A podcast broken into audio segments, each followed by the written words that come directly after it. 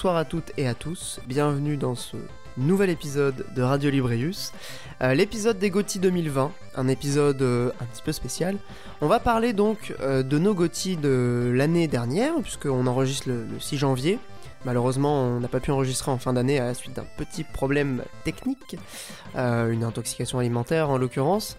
Je profite du coup de l'introduction pour accueillir mes, mes deux camarades, à commencer par Mikael. Bonsoir Mikael. Bonsoir et bonne année, tout simplement. bonne année, ouais. Et oui. Purée, c'est vrai qu'on devrait dire bonne année. Euh, je, en fait, je me projetais comme si on était encore en fin 2020, vu qu'on enregistre l'épisode de fin 2020, C'est vrai. euh, début janvier. Ça m'a, ça m'a rendu confus. Et euh, j'accueille également Monique Duterter. Bonsoir Monique. Et euh, bonjour les amis, bonne année. Bonne année à toi. Bonne année à toutes les auditrices et à tous les auditeurs de Radio Librius.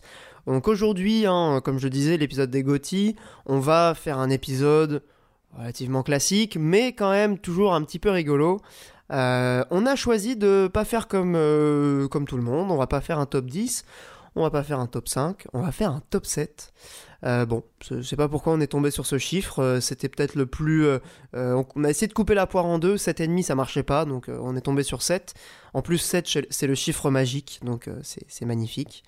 Euh, donc on va chacun notre tour vous parler de nos jeux de l'année, euh, les jeux qui nous ont émus, qui nous ont marqués pour leur gameplay, pour leur scénario, euh, pour leur originalité, leurs propositions. Bref, on va détailler tout ça, il y en a une partie évidemment dont on a déjà parlé dans le podcast, vous n'aurez pas manqué de le remarquer, mais ça vaut le coup quand même de revenir un petit peu sur, les jeux marquants de 2020, surtout avec le recul qu'on a pu prendre sur certains jeux. Euh, je propose donc euh, qu'on commence tranquillement euh, notre petite liste des, meilleurs jeux de 2020. Euh, je, je propose à Mikael, tiens, Mikael, de commencer avec donc son numéro 7 de, des jeux de l'année 2020. Alors, mon numéro 7 va être particulièrement original étant donné que j'avais oublié que c'était un top 7 et non pas un top 6. Hashtag grosse préparation de podcast, mais du coup, Oh, à on a beaucoup hésité aussi. hein. Non, non, mais t'inquiète pas, à chaud, je t'en ressors un de mon, de mon chapeau qui est, qui est un top 7, euh, on va dire euh, plus cœur que raison, c'est Fall Guys. Donc vous en avez forcément entendu parler de mémoire, on n'en a pas parlé dans Radio Ibrius. Non, Euh, c'est vrai. Je dirais simplement que euh, c'est un interville qui était ma foi fort sympathique, qui a non seulement fait le bonheur des streamers, parce que c'est un jeu très euh, divertissant à regarder pour les viewers et très rigolo en termes de situations créées pour les streamers, mais c'était aussi un jeu qui m'a offert une véritable bouffée d'air frais dans euh, dans ce que j'ai pu me faire cette année. Vous allez le voir, il y a quand même beaucoup de AAA, notamment occidentaux, et je suis resté dans des jeux extrêmement conventionnels. Et Fall Guys m'a quand même offert une petite trentaine d'heures très sympathiques, euh, des fous rires avec des potes, avant que le jeu soit malheureusement victime de deux choses qui sont bien connues, donc je vais pas m'attarder dessus. Euh, la première, c'est sa répétitivité et son relatif manque de contenu. Et la seconde chose, eh bien, c'est les cheaters qui sur PC ont complètement pourri le jeu. Donc voilà, Ah ouais, putain, à ce Fall point-là, Guys, carrément euh, c'était quand même sympathique. Ah oui, non, mais pourri, c'est-à-dire que moi, une au moment où j'ai arrêté, euh, au bout d'un moment, j'ai pu insister, hein, parce que ça m'a carrément blasé. Euh, faut savoir que une partie sur deux était gagnée par un cheater. Et pour un Ah jeu ouais. qui a un principe de bah, de survivant, Battle euh, Royale, ouais, un ouais. peu de battle royale, on peut dire ça comme ça. Euh, bah autant te dire que quand t'as un cheater une partie sur deux, euh, tu ne relances pas le jeu. Donc j'imagine que ça a été corrigé depuis, mais en tout cas ça m'a pas incité à poursuivre l'aventure. Mais voilà, ne serait-ce que pour la caution rafraîchissante, ça valait bien euh, la première place de, enfin la place d'introduction de ce top. Eh bien, merci euh, Mikael. C'est vrai qu'en plus, on n'avait pas parlé du jeu. Juste Dans le podcast. secondes. Ouais, juste deux secondes. Monique qui intervient. Mais ouais, vraie question. Attention. Mais non, mais vraie question. C'est comment ça, cheater euh, Fall Guy, il cheat comment?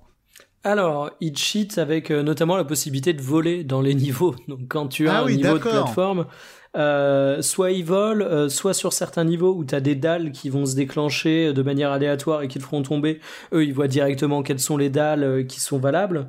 Donc euh, grosso modo, dis-toi que c'est un jeu de plateforme où euh, tu as un déplacement qui est euh, totalement à la carte. Donc euh, forcément, ouais, ça du- a pété toutes les mécaniques du jeu et étant donné que c'est un jeu multi et en battle royale, bah ça a tué son intérêt sur PC durant une période. Je- encore une fois, je pense que c'est corrigé, mais euh, moi ça m'a totalement sorti du jeu et de toute façon euh, côté contenu c'était un peu chiche au lancement quoi. Ouais, Mhm. C'est genre gros cheat bien sale, quoi. Ah oui, non, mais euh, totalement. Genre, euh, intérêt zéro. Tu voyais ça, tu quittais la partie directe. Ouais, bah, c'est normal, hein, en même temps, ça, ça fout un peu, un peu les boules, et surtout pour un jeu dont l'intérêt principal réside aussi dans cette tension propre au, au, genre Battle Royale, même si en l'occurrence c'est pas un Battle Royale, on va dire classique. Mhm. c'est vrai qu'il y a quand même cette idée qu'il il faut finir premier, et, ça fait partie aussi du, du plaisir du, du jeu, quoi. en tout cas, c'est cool que tu l'aies mentionné parce que euh, il me semble que c'est un jeu indé et qu'il a eu beaucoup de succès. Euh, J'y ai pas joué personnellement, mais j'ai vu qu'il avait quand même pas mal euh, marqué les gens, en bien ou en mal d'ailleurs, euh, cette année. Donc merci pour le, la première place de ton top, enfin la première place, je, je, répète, je fais la même erreur que toi, la septième place de ton top, et donc la, la place introductive, mon cher Mikael. Euh, Monique, puisque tu interviens. Euh, Juste deux secondes hein. aussi sur Fall Guys, c'est intéressant de remarquer quand même que euh, Sony, ils ont du nez hein, sur le PS Plus quand même. C'est pas la première fois qu'il y a un jeu du PS Plus qui, qui devient un phénomène. Hein. Souvenez-vous Rocket League. Exactement, je pensais à ah, il était directement gratuit?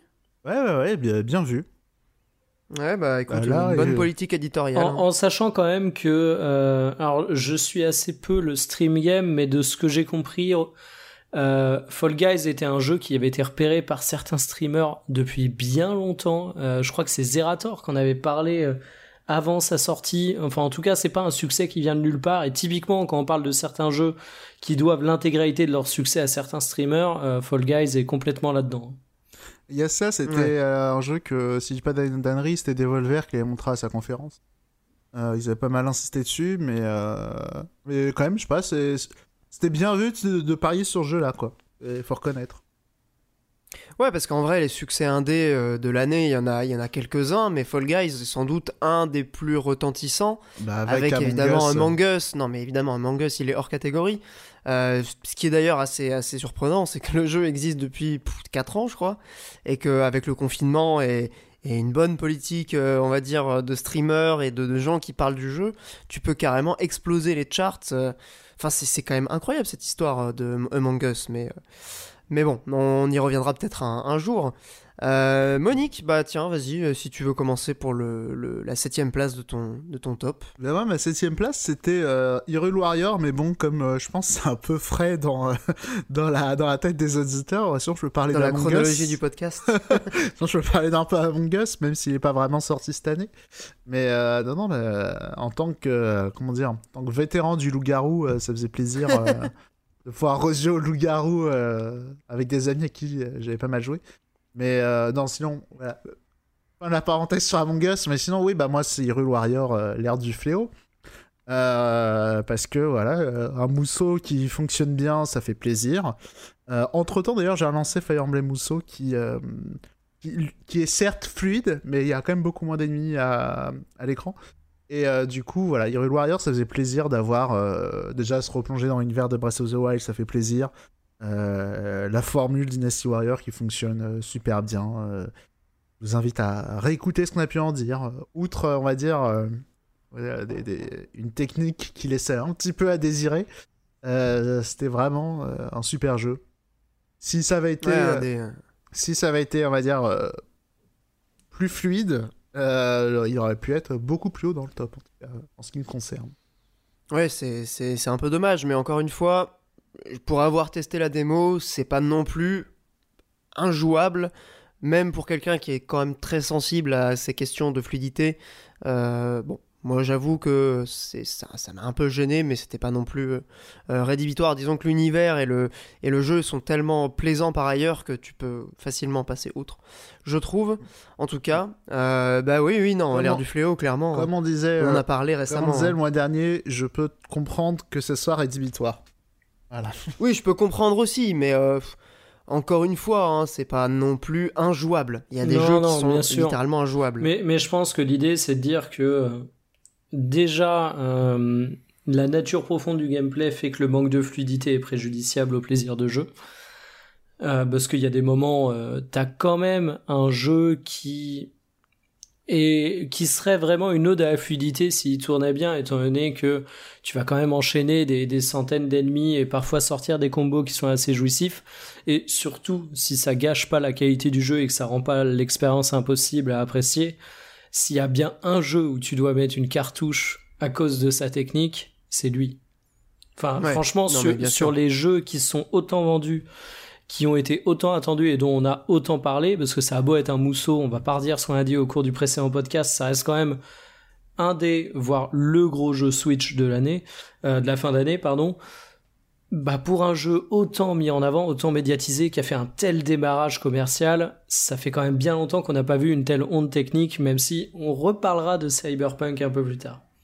Oui, alors justement, je... c'est le fait de parler de pardon, de Hyrule Warriors, euh, qui m'y a fait penser, et euh, j'ai oublié de l'introduire, mais de toute façon, les gens qui écouteront le, podcast l'auront sans doute vu dans le, dans le titre.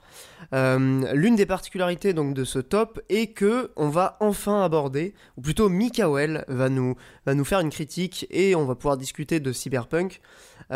puisqu'il est dans son top et qu'il l'a terminé depuis ou Je ne l'ai pas terminé. J'ai 60 heures de jeu, mais je, je prends mon temps ah oui, d'accord. Donc en fait, les, les tests qui disaient que c'était 20 heures, euh, c'était abusé, quoi. C'était 20 heures en vraiment ligne, ligne droite. Alors, euh, oui et non. Disons que ça fait partie de ces jeux qui n'ont absolument aucun sens quand ils sont faits en ligne droite, si tu veux. C'est comme si tu parlais de la durée de vie de The Witcher 3 en faisant seulement la quête principale, ou que ah, tu parlais de la durée de vie d'un Fallout New Vegas euh, seulement en faisant objectif principal également. Ouais, non, mais on est d'accord là-dessus. C'est, je pense aussi que c'est un point qu'on va qu'on va aborder quand on parlera du coup du jeu, enfin quand tu nous feras la critique du jeu. Euh, c'est vrai que, enfin, c'est là où la question du test et de, ces tests qui sortent euh, le plus rapidement possible, où les journalistes doivent rusher le jeu, ça pose quand même des questions, euh, je pense, en termes d'appréciation d'un truc qui peut être fait sur le temps long, qui demande un petit peu d'investissement, on va dire, de, picorage et de, différents, de différentes quêtes annexes. Donc bon, on en rediscutera quand, quand, le moment sera, sera venu. Bon, bref. Je vais, bah, du coup, je vais, je vais attaquer avec mon, mon, numéro 7. donc on rappelle, pour le moment, Mikael Fall Guys en numéro 7. Monique, tu nous as mis Hero Warriors, l'ère du fléau et moi, donc un jeu euh, qui pour le coup était une vraie surprise, euh, puisque c'est pas tout à fait un jeu que j'attendais, c'est Streets of Rage 4. Euh, donc Streets of Rage, Streets of Rage 4, purée, j'ai du mal à l'articuler celui-là. Barnacle 4 au bled. Comment tu dis? Barnacle. Barnacle, ok. un des jeux du Game Pass, donc développé par le studio français Lizard Cube, qui avait notamment euh, euh, réalisé le, remake de Wonder Boy. Euh, je crois que c'était en 2018, si, tu, si je me trompe pas. Je 2017, c'était un des premiers jeux de la Switch. 2017, euh, qui avait été pas mal apprécié d'ailleurs en son temps, euh, pour, euh, à la fois pour les gens qui connaissaient l'original et qui en même temps voulaient le redécouvrir, et puis pour les, nouveaux venus dans, dans cette série. excellent. Graphiquement, c'était déjà super beau. excellent remake, le problème c'était Wonder Boy 3. c'est le jeu en lui-même qui était... La petite vacherie au passage. Mm totalement gratuit. Hein, comme ça, on s'aliène bien tous les fans du jeu. Super. Oh, ils ont 50 euh, ans, ils nous écoutent pas de toute façon.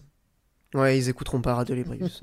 euh, donc Street of Rage 4 euh, bah, est suite d'une série quand même mythique du beat'em up 2D. pas une série que je connais personnellement, mais une série qui a quand même une certaine aura hein, dans, le, dans le monde du jeu vidéo. Euh, comment aborder la question? Donc c'est un jeu que j'attendais pas, que j'ai pas du tout euh, fait à sa sortie, euh, qui s'est avéré être jouable en coop, jusqu'à 4 personnes je crois.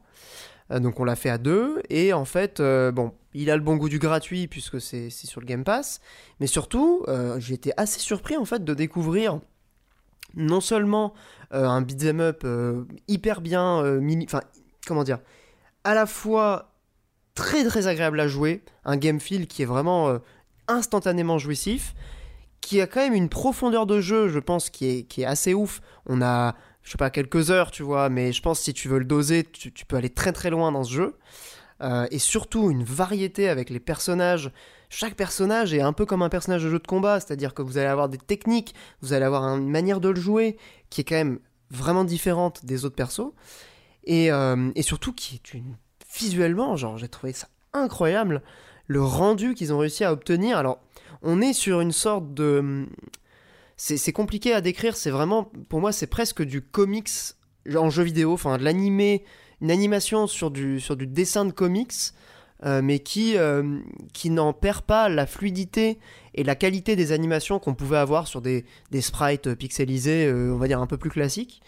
Euh, donc c'est un, c'est un beat'em up 2D, hein, comme je l'ai dit. Euh, les niveaux sont relativement courts. Euh, Il y a plusieurs niveaux de difficulté.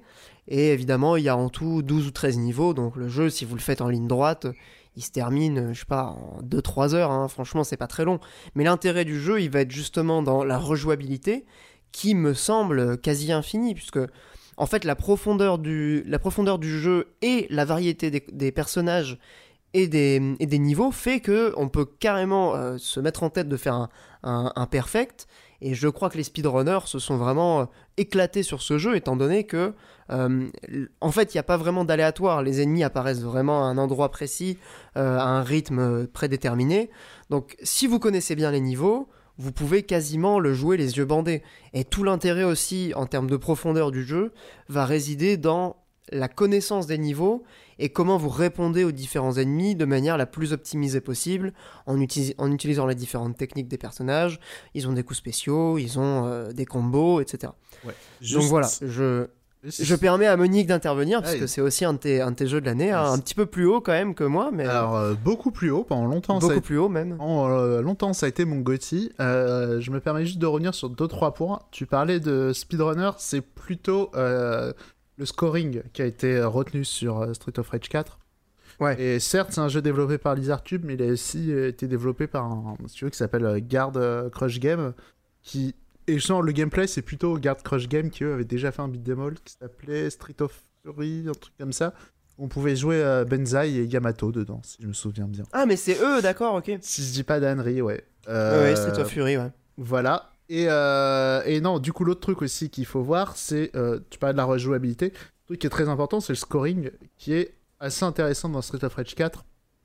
Euh, il me semble que c'était pas comme ça dans les anciens épisodes, mais là, dans l'idée, tu as un, un système de scoring qui ressemble plus à ce que tu vas avoir dans un shoot 'em up type de Donpachi ou même dans Bayonetta. Dans l'idée, c'est que tu as une logique de chaîne en fait.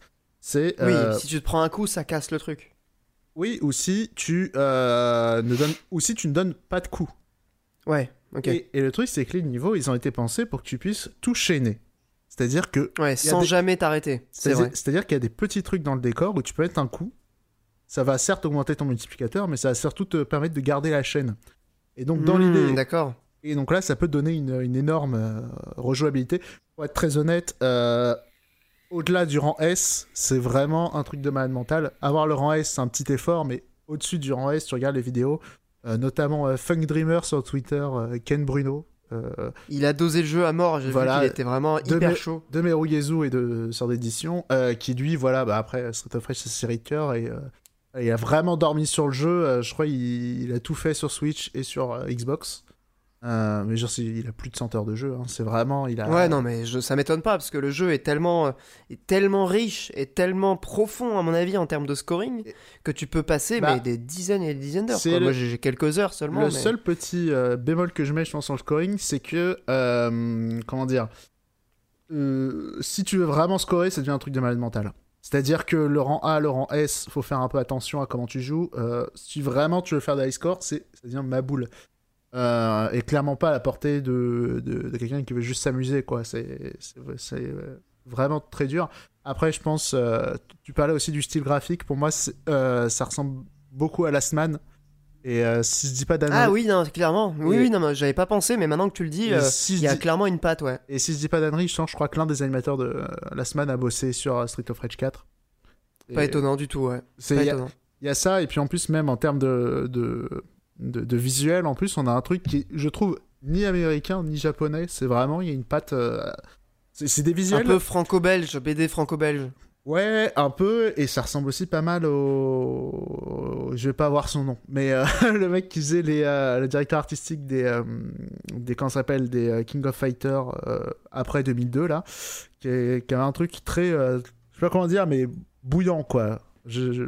Je saurais pas comment décrire, décrire son, son dessin autrement que genre euh, c'est le feu, c'est la bagarre, c'est justement contrairement au franco-belge, il n'y a pas euh, le côté ligne claire qui est très prononcé. Il y a Ouais. C'est pour ça que je parlais plus comics, moi, parce que, enfin, il y a ce côté un peu arrondi, tu vois, et, et très dans le mouvement, Ouais, très énergique, c'est- très dynamique, quoi. C'est ça, c'est vrai, gros. c'est vrai que je trouve vraiment visuellement, c'est vraiment à saluer. Et puis aussi, euh, mine de rien, le fait qu'on ne soit plus à l'é- à l'époque des sprites, ça permet de faire des backgrounds qui sont beaucoup moins répétitifs que, que ce qu'ils pouvaient Ah, avoir c'est avant. tellement varié, mais tellement varié, tu vois tellement de trucs. Et il y a une quantité d'easter eggs aussi dans le jeu qui est hallucinante. Enfin, moi j'en ai repéré quelques-uns en, en jouant, mais quand tu regardes, il y a des, évidemment, il y a des threads, euh, vous pouvez aller voir sur Twitter ou, ou sur euh, Internet, il y a des quantités de détails dans le, dans le décor, mais c'est génial, quoi. Ils Et- ont vraiment bossé là-dessus, quoi. Et l'autre truc aussi que j'ajoute, on a pas mal reproché au jeu d'a- d'avoir des niveaux euh, assez classiques, assez linéaires. Je suis pas du tout d'accord hein, pour un beat'em up, pour un beat'em up justement. C'est Chaque niveau a une idée, hein. Chaque niveau a une petite variante, Il un, en a- petit- un ennemi, il en a un ennemi spécifique. Il en a plusieurs, il y a peut-être un ou deux niveaux pas très inspirés, je pense au métro, sur le toit du métro, effectivement il n'y a pas grand-chose. Mais sinon non, il y a beaucoup de phases dans les niveaux. Euh, c'est... Enfin vraiment pour moi, il a tué le game, il n'y a plus aucun autre jeu du genre qui lui arrive à cheville. Vraiment, il... c'est... la nouvelle référence in- indépassable. euh.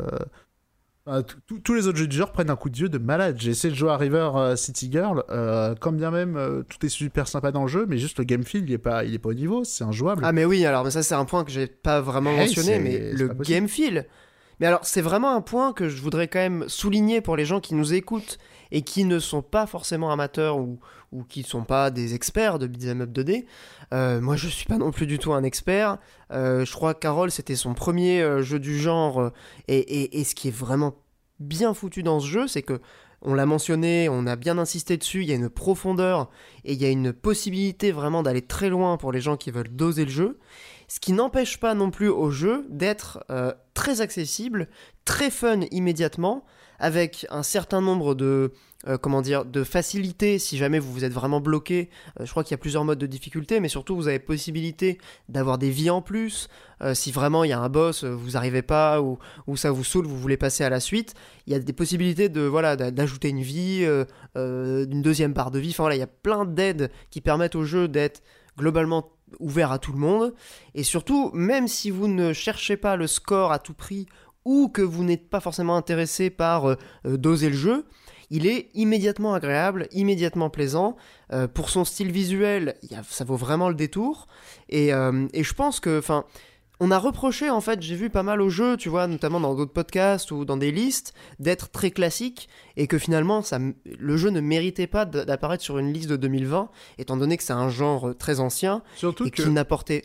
Mais pour moi, il apporte énormément. Je veux dire, il Et- renouvelle complètement ce genre-là, quoi. Et surtout, sur le côté classique, je suis pas très d'accord, hein, parce que déjà, vraiment, les niveaux, ils sont d'une richesse rare pour un beat'em up. hein, Et puis euh, les différents personnages qui ont vraiment des. des- Enfin, après, ça, c'est pas, pas original, Et mais. c'est ça aussi. euh, trois derniers points rapides, c'est effectivement tout- le- tous les gameplays des personnages sont extrêmement variés. Ils ont réussi à trouver des archétypes extrêmement différents. De, de- t'as des persos qui peuvent. Je veux dire, t'as des persos qui peuvent aller vite et d'autres qui peuvent même pas courir. Et du coup, ça te crée complètement une, dynamique différente dans, la, dans, dans le niveau, C'est un personnage qui court, t'as un personnage qui dash. Euh, c'est Ouais. pareil, c'est une dynamique qui est totalement différente en termes de, de, de mouvement et, et c'est des jeux où il faut gérer l'espace. hein. Quand je parlais de shoot them up tout à l'heure, c'est pas pour rien. C'est vraiment, c'est des genres qui sont cousin, c'est c'est la famille, hein, les beat them up et, Ouais, euh, bah oui. et les shoot them up. Et euh, non, il y a ça. L'autre truc aussi qui est génial, c'est les attaques spéciales où tu paries une partie de ta barre de vie. Si tu arrives à infliger. Oui. des- Parce que, en gros, les attaques spéciales permettent de facilement comboter, on va dire. Ça, ça, ça permet, on va dire, de, de faire des combos et euh, donc d'avoir des gros scores. Mais ça ampute ta barre de vie. Donc, ça, c'est classique. Hein, ça, euh, Une petite partie seulement. Ouais, ça, c'est Final Fight euh, qui l'a instauré. euh, voilà, c'est classique. Mais le truc, c'est que on peut récupérer sa vie. Et du coup, ça encourage à prendre des risques. Bah, C'est- Bloodborne, hein. c'est Bloodborne. Oui, d'ailleurs, je C'est non, mais je veux dire, c'est le même mécanisme. Oui, et d'ailleurs, les devs avaient, euh, avaient cité justement Bloodborne en termes d'inspiration par rapport à cette idée. Et, euh, et, c- et justement, ça crée une dynamique de fou. Et le dernier truc euh, qui est très important et sur lequel ils ont énormément parié sur la communication, c'est la musique. Ah, alors, mais j'ai pas parlé. Mais bien sûr, je l'ai je l'ai réécouté ouais. encore tout à l'heure. L'OST, elle est incroyable. alors OST, Incroyable. OST de l'année euh, avec euh, le numéro 3 que j'évoquerai tout à l'heure. Mais donc. euh, Ah, il y en a une autre, il y en a une autre. Mais euh, on en reparlera. On en reparlera. mais euh, du coup, euh, alors certes, ils ont. euh, comment dire Ils ont fait un peu un all-star de compositeurs japonais. hein, donc, euh, t'as la nana Street of Rage. euh, Enfin, t'as le compositeur de Street of Rage. euh, les compositeurs. Koshi- Koshiro, non, c'est ça? Oui, et l'autre dont j'ai oublié le nom, pardon. Euh, donc voilà, t'as, as les compositeurs de Street of Rage, les deux. T'as euh, la nana de Street Fighter 2 aussi. T'as euh, aussi l'un des petits anges du chiptune, le mec des musiques de, comment s'appelle, de Ninja Gaiden et des, des Captain Tsubasa aussi sur, sur SNES. donc avec ce all-star de compositeurs, tout le monde les attendait au, tournant. Et puis après, ils ont annoncé que c'était Olivier de Rivière, le main compositeur. Et, et, celui qu'il faut vraiment mettre en avant, au final, c'est vraiment lui, parce qu'il a fait un travail incroyable. Déjà, mais surtout, c'est pas du tout son style. Je veux dire, c'est incroyable ce qu'il a fait. C'est un mec qui fait de la musique symphonique à la base. Le truc qui est intéressant, je pense, c'est que euh, certes, les compositions elles sont extrêmement variées, extrêmement riches. Il y a tous les styles, mais surtout. Euh, le, truc où on le connaît un peu plus sur les vidéos rivières, parce que quelqu'un a toujours placé l'interactivité et euh, le dynamisme dans ses musiques. Street of Rage 4, c'est incroyable le, le, soin, euh, euh, à quel point c'est soigné la, le, dynamisme de la musique de chaque, chaque phase du niveau. Ça va être un, un pattern différent. C'est-à-dire que dès que le boss, il va, enfin dès qu'un mini boss ou dès qu'une phase elle va se terminer, il va rester genre les nappes, mais on va enlever les percussions, on va enlever les instruments, euh, pour faire une petite transition vers un, autre tableau, quoi. C'est c'est un nouveau motif, ouais. Et c'est ouf le soin qui a été apporté par rapport à ça. Euh, enfin, vraiment, Street of Rage 4, c'est fou. Je suis assez d'accord. Euh, maintenant, je je le mets pas plus haut parce que les autres jeux m'ont plus touché personnellement. Mais vraiment, c'est un jeu, je lui vois aucun défaut. Et je, je, le conseille, franchement, même pour des gens qui sont pas du tout, du tout clients du genre. ça vaut le coup d'essayer parce que vous pourriez être surpris euh, de, la, de la capacité du jeu à être immédiatement agréable. Et surtout, bah, c'est vraiment un super jeu de l'apéro ou un super jeu de, de coop euh, ou de couple. Parce que, bah, en fait, c'est très instantané. Euh, on choisit un perso et hop, on est directement dans le truc. bon, le scénario n'est pas forcément très intéressant, mais c'est pas le but du truc. Il n'y a, pas vraiment, voilà, il y a pas vraiment d'intérêt à ça. C'est plus, je trouve même en termes de mise en scène, il y a, quelques phases qui sont racontées par une des sortes de cinématiques, mais qui sont tout en dessin. Euh, un peu comme une sorte de BD, quoi. Et, euh, toutes ces parties-là bah, font vraiment partie de l'ADN et de l'identité du jeu, qui je trouve a une, a une personnalité en fait. Et ça, c'est un truc qui manque peut-être dans le jeu vidéo, euh, des jeux qui ont une espèce d'identité comme ça. Bon, sur la musique, je te rejoins à, 100%. J'ajouterais que elle reste incroyable même en dehors du jeu. C'est une musique, enfin une des OST que j'écoute le plus en ce moment. Euh, et euh, même s'il y a quelques petits morceaux, on pourra en rediscuter, ça sera du détail, qui sont un petit peu en dessous, mais bon, globalement, ça reste très haut du panier. Euh, voilà, Street of Rage 4, mon, mon, premier jeu sur la liste des, des GOTY. Donc, c'est mon numéro 7. je crois que c'est le numéro 2 de Monique. C'est ça. Et vraiment un des, un des jeux de l'année à faire absolument si, si vous avez le Game Pass en plus il est dessus. Euh, ça vaut vraiment, vraiment le coup d'essayer. Voilà, donc euh, bah, je vais repasser la, parole à ce cher Mikael. Mikael qui nous a écouté euh, religieusement. Tout à fait, religieusement et en silence, parce que je dois t'avouer qu'effectivement, quand on parlait de personnes dont c'était clairement pas la cam, c'est clairement ma catégorie. et je vais faire rapide pour ce numéro 6, c'est un nez qu'on en a parlé également très récemment dans le Radio Ibrius. Et surtout, je garde mon temps de parole et mon temps de monologue pour quand on abordera le cas de Cyberpunk. Mon numéro 6, euh, quand je disais lors de mon numéro 7 que Fall Guys était rafraîchissant car j'ai fait du gros jeu qui tâche triple A occidental, bah forcément c'est mon Assassin's Creed annuel, à savoir Assassin's Creed Valhalla, qui pour moi reprend la formule d'Origins et d'Odyssey avec une certaine réussite dans un cadre qui est plutôt agréable qui euh, n'est pas à la hauteur de Odyssée, selon moi, avec un petit peu de recul par rapport à nos conversations, Olbius. Je te rejoins volontiers sur la question. Et c'est toujours la même chose en fait avec Assassin's Creed, c'est-à-dire que c'est des produits, et j'insiste sur le mot, qui sont calibrés de manière très satisfaisante au final. Hein. Euh, on parlait par exemple à l'époque sur Assassin's Creed, souvenez-vous, d'optimisation honteuse sur PC. C'est plus vraiment le cas aujourd'hui. Euh, ouais, ça a été corrigé. Ouais, clairement. Et aujourd'hui, en termes de gameplay, bah, en fait, tu as une sorte de The Witcher en mode ersatz, euh, un petit peu du pauvre, hein, on va pas se mentir, mais qui fonctionne très bien sur son côté action-aventure, euh, saupoudré de RPG, avec de la simili-infiltration, c'est brillant nulle part, mais c'est costaud partout, j'ai envie de dire. Et pour qui a aimé Origins, pour qui a aimé Odyssey, ben c'est l'assurance d'au moins 50 heures de jeu qui vont être léchés, parce que finalement Ubisoft connaît sa formule, on peut reprocher à Ubi de pas être dans le renouvellement, mais en tout cas on peut pas les reprocher de foirer ce qu'ils font. Et Assassin's Creed Valhalla, c'est exactement ça. C'est peut-être pas le jeu qui va euh, énormément t'apporter en termes de culture vidéoludique, c'est pas le jeu qui va te faire réfléchir sur le média, mais c'est le bon gros cadeau que tu peux offrir en fin d'année et où tu sais que tu vas en avoir pour ton argent et que tu vas passer un bon moment. Donc moi, forcément, ça, ça place dans mon top. Ça mérite pas le top 5 parce que c'est en aucun cas génial, mais bah peut-être que le prochain sera celui de la lassitude, mais en tout cas pour le moment, euh, ça reste encore une fois une expérience sur laquelle j'ai pris beaucoup de plaisir, même si, fait important à noter, contrairement à Odyssey, je ne l'ai pas terminé. Euh, il m'a lassé au bout de 40-50 euh, heures de jeu environ. Peut-être un peu trop long du coup. Bah, il est peut-être un peu trop en long. En fait, euh, on se souvient d'Ubisoft qui avait énormément communiqué, notamment durant la période de crunch, donc enfin durant la période de polémique sur les crunch. on se souvient d'Ubisoft qui avait beaucoup communiqué sur le fait que le jeu serait moins dense, que la carte serait moins grande, qu'il y aurait moins d'activités annexes, qu'il y aurait moins de remplissage. Il l'avait vraiment mis en avant de façon euh, assez marqué. Ça avait été relayé également par la presse parce que, vu l'actualité, ça avait une résonance médiatique euh, intéressante. Au final, que Nini, hein, c'est un jeu qui est euh, bah ultra gavé en contenu de partout, qui effectivement même qui est immense aussi, qui est immense et qui même dans sa quête principale est inutilement long en fait. Tu prends certains éléments de la quête principale d'Assassin's Creed Valhalla, euh, c'est toujours intéressant en termes de gameplay, mais scénaristiquement, ça pourrait très bien être des éléments optionnels qu'ils ont pourtant rendu obligatoires. Donc, encore une fois, on va pas réinventer la poudre.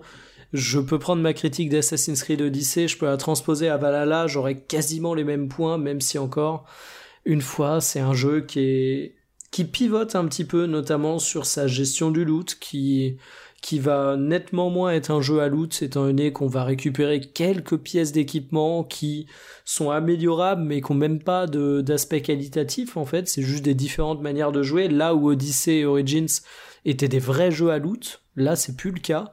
Mais à part ça, c'est vraiment la même formule. Donc voilà, rien de neuf sous le soleil du côté du bi, mais euh, ça fait le taf. Ouais, ça fait le taf. Et puis ça, reste, encore une fois, on l'a suffisamment souligné, euh, un produit euh, plutôt quali. Euh, en tout cas dans ce qu'il essaye de faire. Et s'il y a un point en tout cas qu'on pourra pas retirer à Assassin's Creed, c'est cette capacité à faire voyager, dépayser. Euh, c'est comme tu le soulignes souvent aussi, hein, c'est un jeu pour touristes euh, qui travaille pas mal ses ambiances, même s'il y a quelques petits ratés par-ci par-là, comme on l'avait mentionné dans Valhalla, ça reste globalement un jeu très plaisant à parcourir. Donc ça peut toujours faire le taf hein, si vous cherchez un open world. Et je tiens quand même à souligner un truc, c'est que euh, cette année, il y a eu plusieurs gros open world. Hein. C'est un peu maintenant le, c'est devenu le genre phare du AAA. Euh, et je trouve vraiment que quitte à jouer à un open world euh, AAA, euh, voilà, pour vous faire voyager, vous êtes dans des chaussons, vous savez ce que vous allez faire. Même si le système de combat est un petit peu moins bien dans Valhalla que dans Ghost of Tsushima, j'ai quand même préféré Valhalla, étant donné qu'il y a un sens de la mise en scène, il y a un sens aussi. Alors, la direction artistique de, Tsushima, elle fait un peu débat, même si beaucoup de gens l'adorent. Moi, je la trouve euh, inutilement surchargée et finalement, euh, t'as un côté où c'est la carte postale et de l'autre, c'est un peu la fosse à purin. Donc, euh, c'est un jeu qui est vraiment trop inégal. Enfin, je parle de Tsushima là, évidemment. Et si je devais faire un petit, un petit sum-up de mes open world de l'année, je crois que ce serait aussi Valhalla, parce que j'ai préféré largement Valhalla à Ghost of Tsushima ne serait-ce que parce que voilà, il y a plus, c'est un jeu qui a plus de, qui, est plus soigné dans euh, sa mise en scène, qui a sans doute aussi un budget un peu plus gros. Euh, Ubisoft maîtrise bien sa formule. Il y a pas mal d'événements aléatoires aussi qui sont quand même assez, sans être géniaux, qui sont quand même assez originaux à chaque fois. C'est-à-dire que vous allez avoir un petit événement par-ci par-là, et à chaque fois c'est un truc nouveau. Alors que dans Tsushima, bah, vous allez suivre un renard, et une fois que vous avez suivi un renard, bah, c'est toujours la même chose. Vous allez suivre des renards, vous allez suivre un oiseau, ça va être suivre des oiseaux. Je veux dire, il n'y a, que les mêmes trucs. En fait, la différence, je pense, entre un AC et un Tsushima, c'est que dans Tsushima, bah, ils ont repris les anciennes formules où tu vas avoir 100 plumes à collecter, hein, grosso modo, la formule de AC euh, d'il y a 10 ans. Tandis que AC s'est quand même renouvelé pas mal sur ce, sur ce point-là et propose, à défaut d'être un jeu révolutionnaire, euh, un truc plutôt solide. Après, euh, sur les événements aléatoires, Ah, Bah, c'est toujours un truc différent, tu oui, vois, non, genre, une petite, année- une petite histoire, un petit ce machin. que je vais dire est sévère, mais euh, on est au niveau du Red Dead Redemption euh, premier du nom. Donc tu vois, dans, Ah non, mais je dis pas que c'est ouf, Ouais. hein. c'est juste que à chaque fois c'est un truc un peu différent. C'est pas exactement non, la même mais je chose suis que le précédent. Et, et c'est un jeu aussi qui a enfin compris que la partie présent, ça faisait chier, étant donné qu'ils se sont paumés. Ça, je l'ai pas dit, mais pour les fans d'Assassin's Creed, c'est important. Ils ont compris que ça servait à rien de faire du bouche à bouche au cadavre. Et honnêtement, euh, il y a cinq minutes, il y a une petite ref au coronavirus. C'est rigolo, comme on l'avait dit dans le podcast euh, dédié au jeu. Et puis merci, au revoir. Ce qui fait qu'il y a moins ces moments purges qui font que Valhalla, c'est euh, c'est vraiment ce petit plaisir coupable et que c'est un jeu qui présente aussi assez peu de freins, ça c'est important à dire. On est euh, sur beaucoup de jeux qui aujourd'hui peuvent demander au moins euh, deux heures pour se lancer dedans, qui peuvent demander d'être un peu concentré, qui peuvent demander d'avoir un petit peu de skill. Euh, là, c'est un peu, euh, c'est un petit peu le McDo du jeu vidéo avec tout ce Venez que comme vous ouais, êtes. avec tout ce que ça comporte de bon comme d'extrêmement mauvais. Mais honnêtement, moi j'ai été plutôt client étant donné que c'est vraiment une série que j'apprécie. Et, euh, et aussi, bah, faut le dire, tu sens les moyens de prod derrière. Enfin, de ce que tu Ah bah, sortais en a comparaison ouais. avec Ghost of Tsushima, Ah, il y a plus de pognon, hein, bah, voilà, sûr. qui, est- qui est pas non plus un jeu indé, hein, on va pas faire passer ce jeu pour ce qu'il n'est pas. Mais euh, disons qu'au bout d'un moment, il y a la bête question de la force de frappe quand tu fais un open world avec de telles ambitions. Et que on y reviendra encore une fois sur cyber, Cyberpunk. Chacun de mes jeux est un teasing pour ma chronique sur Cyberpunk. mais au moins, c'est un open world qui est cohérent et qui a euh, une prod à la hauteur de ses ambitions. Ouais, non, c'est, je suis totalement d'accord. Euh, après, bon, il y a des gens qui adorent euh, Tsushima et c'est pas du tout, euh, je, je veux pas du tout les, les, les critiquer, hein, au contraire, c'est très très cool d'avoir apprécié. Il y a, il y a des très bonnes choses dans le jeu, il recrée bien les, les ambiances de films de samouraï, euh, ça c'est vraiment un truc qui réussit bien. Mais pour moi, enfin, Tsushima, c'est vraiment le double A maquillé en triple A et qui n'a pas les épaules en fait pour euh, supporter tout ça euh, en termes de mise en scène, en termes de même de, de panorama. Euh, Il y a des moments où tu te dis, waouh, ils ils avaient pas les moyens de leurs ambitions. Bref, euh, on va passer du coup au numéro 6 de Monique, après cette digression euh, Tsushima qui n'est pas du tout dans notre top. Oui, c'est ce que C'était pour j'allais. faire écho à Valhalla. J'allais relever Monique, la petite balle perdue. Euh, euh, Ouais, je sais pas pourquoi, mais c'est parce que je sais pas. Il a je- rien demandé et que tu Mais l'insultes. je l'ai vu, mais Bon, je l'ai bah. vu dans les tops de tout le monde là, et je me suis dit, mais c'est bizarre quoi. Bon, bref. Et c'est vrai qu'on a. Il a un très bon système de combat, mais sinon. euh, c'est vrai qu'on a un podcast qui dénonce. Voilà. le hold-up du podcast, du podcast jeux vidéo. Voilà. Donnez-nous votre argent. Mon numéro 6, ça va aller très vite, mais comme euh, beaucoup de mes, des jeux de mon top, vu que j'en ai déjà pas mal parlé de la plupart, euh, moi c'est World's End Club, du coup, donc euh, l'un Ah, mais des jeux du, des, des créateurs de Danganronpa, du coup, et qui ont créé un studio. ils ont sorti deux jeux cette année, ils en ont fait un autre en FMV, j'ai oublié le, le nom, mais voilà. Du coup, World's End Club, qu'est-ce que c'est? On récapitule rapidement. C'est, on va dire, un espèce de flashback ou euh, Another World, euh, donc euh, de la plateforme énigme. On va dire, ça c'est le- la vraie mécanique de jeu, mais en vrai, euh, 80% du jeu c'est des dialogues. hein. On, vient, on vient comme si on jouait à un visual novel.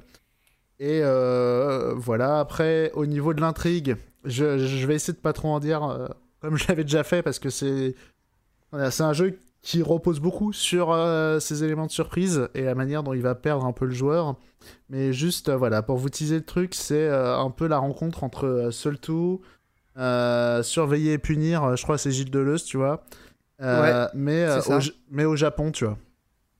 Avec des éco- surveiller et punir, c'est pas Foucault plutôt? Attends, C'est- Non, c'est Foucault, t'as raison. C'est Michel Foucault, ouais. Voilà. Et euh, mais dans un Japon un peu kawaii. euh, donc, euh, Tout ce Ouais. que j'aime, quoi. Putain, Je sais exactement. pas pourquoi j'y ai pas joué encore. Ben, je vais Mais dire... j'attends qu'il sorte sur Switch, non? Il est Non, sorti mais sur je vais te dire surtout pourquoi tu vas pas y jouer euh, maintenant. C'est parce que c'était que la première partie en 2020. Oh, les bâtards. Ah oui, c'est vrai, tu nous l'avais dit. ouais, ouais. c'était annoncé nulle part euh, euh, avant la fin où ils disent euh, Eh, euh, on, on se voit l'an prochain. Donc je crois, RDV l'année prochaine. donc je crois, pour l'instant, c'est une exclu Apple Arcade. Ça arrive en mois d'avril sur toutes les plateformes et euh, du coup, euh, c'est voilà. l'une de mes attentes de 2021. euh, voir si tout ce qui est installé dans le dans le premier épisode délivre ou Ah pas. oui, parce que du coup, le deuxième épisode sort en avril en même temps que les versions console et tout. Ouais, si j'ai bien compris, euh, c'est ça. Et c'est- surtout que c'est euh, là en plus ça part euh, sur la fin, ça, ça commence un peu à partir en mindfuck. Euh, je pense que c'est un jeu qui est assez terre à terre dans sa première partie et je, tu, tu vois les mabouleries qui arrivent. à- Tu les vois à bah, l'horizon. de- D'un run pas, c'est ça aussi. hein.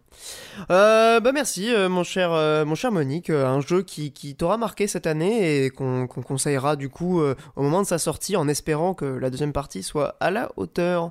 Inch'Allah. Bah je vais, ou à moins que tu veuilles terminer. Excuse-moi, j'étais peut-être. non, j'ai juste un peu. Inch'Allah qu'elle soit à la hauteur de, de Bah ouais, ce qui a été posé pour l'instant. quoi.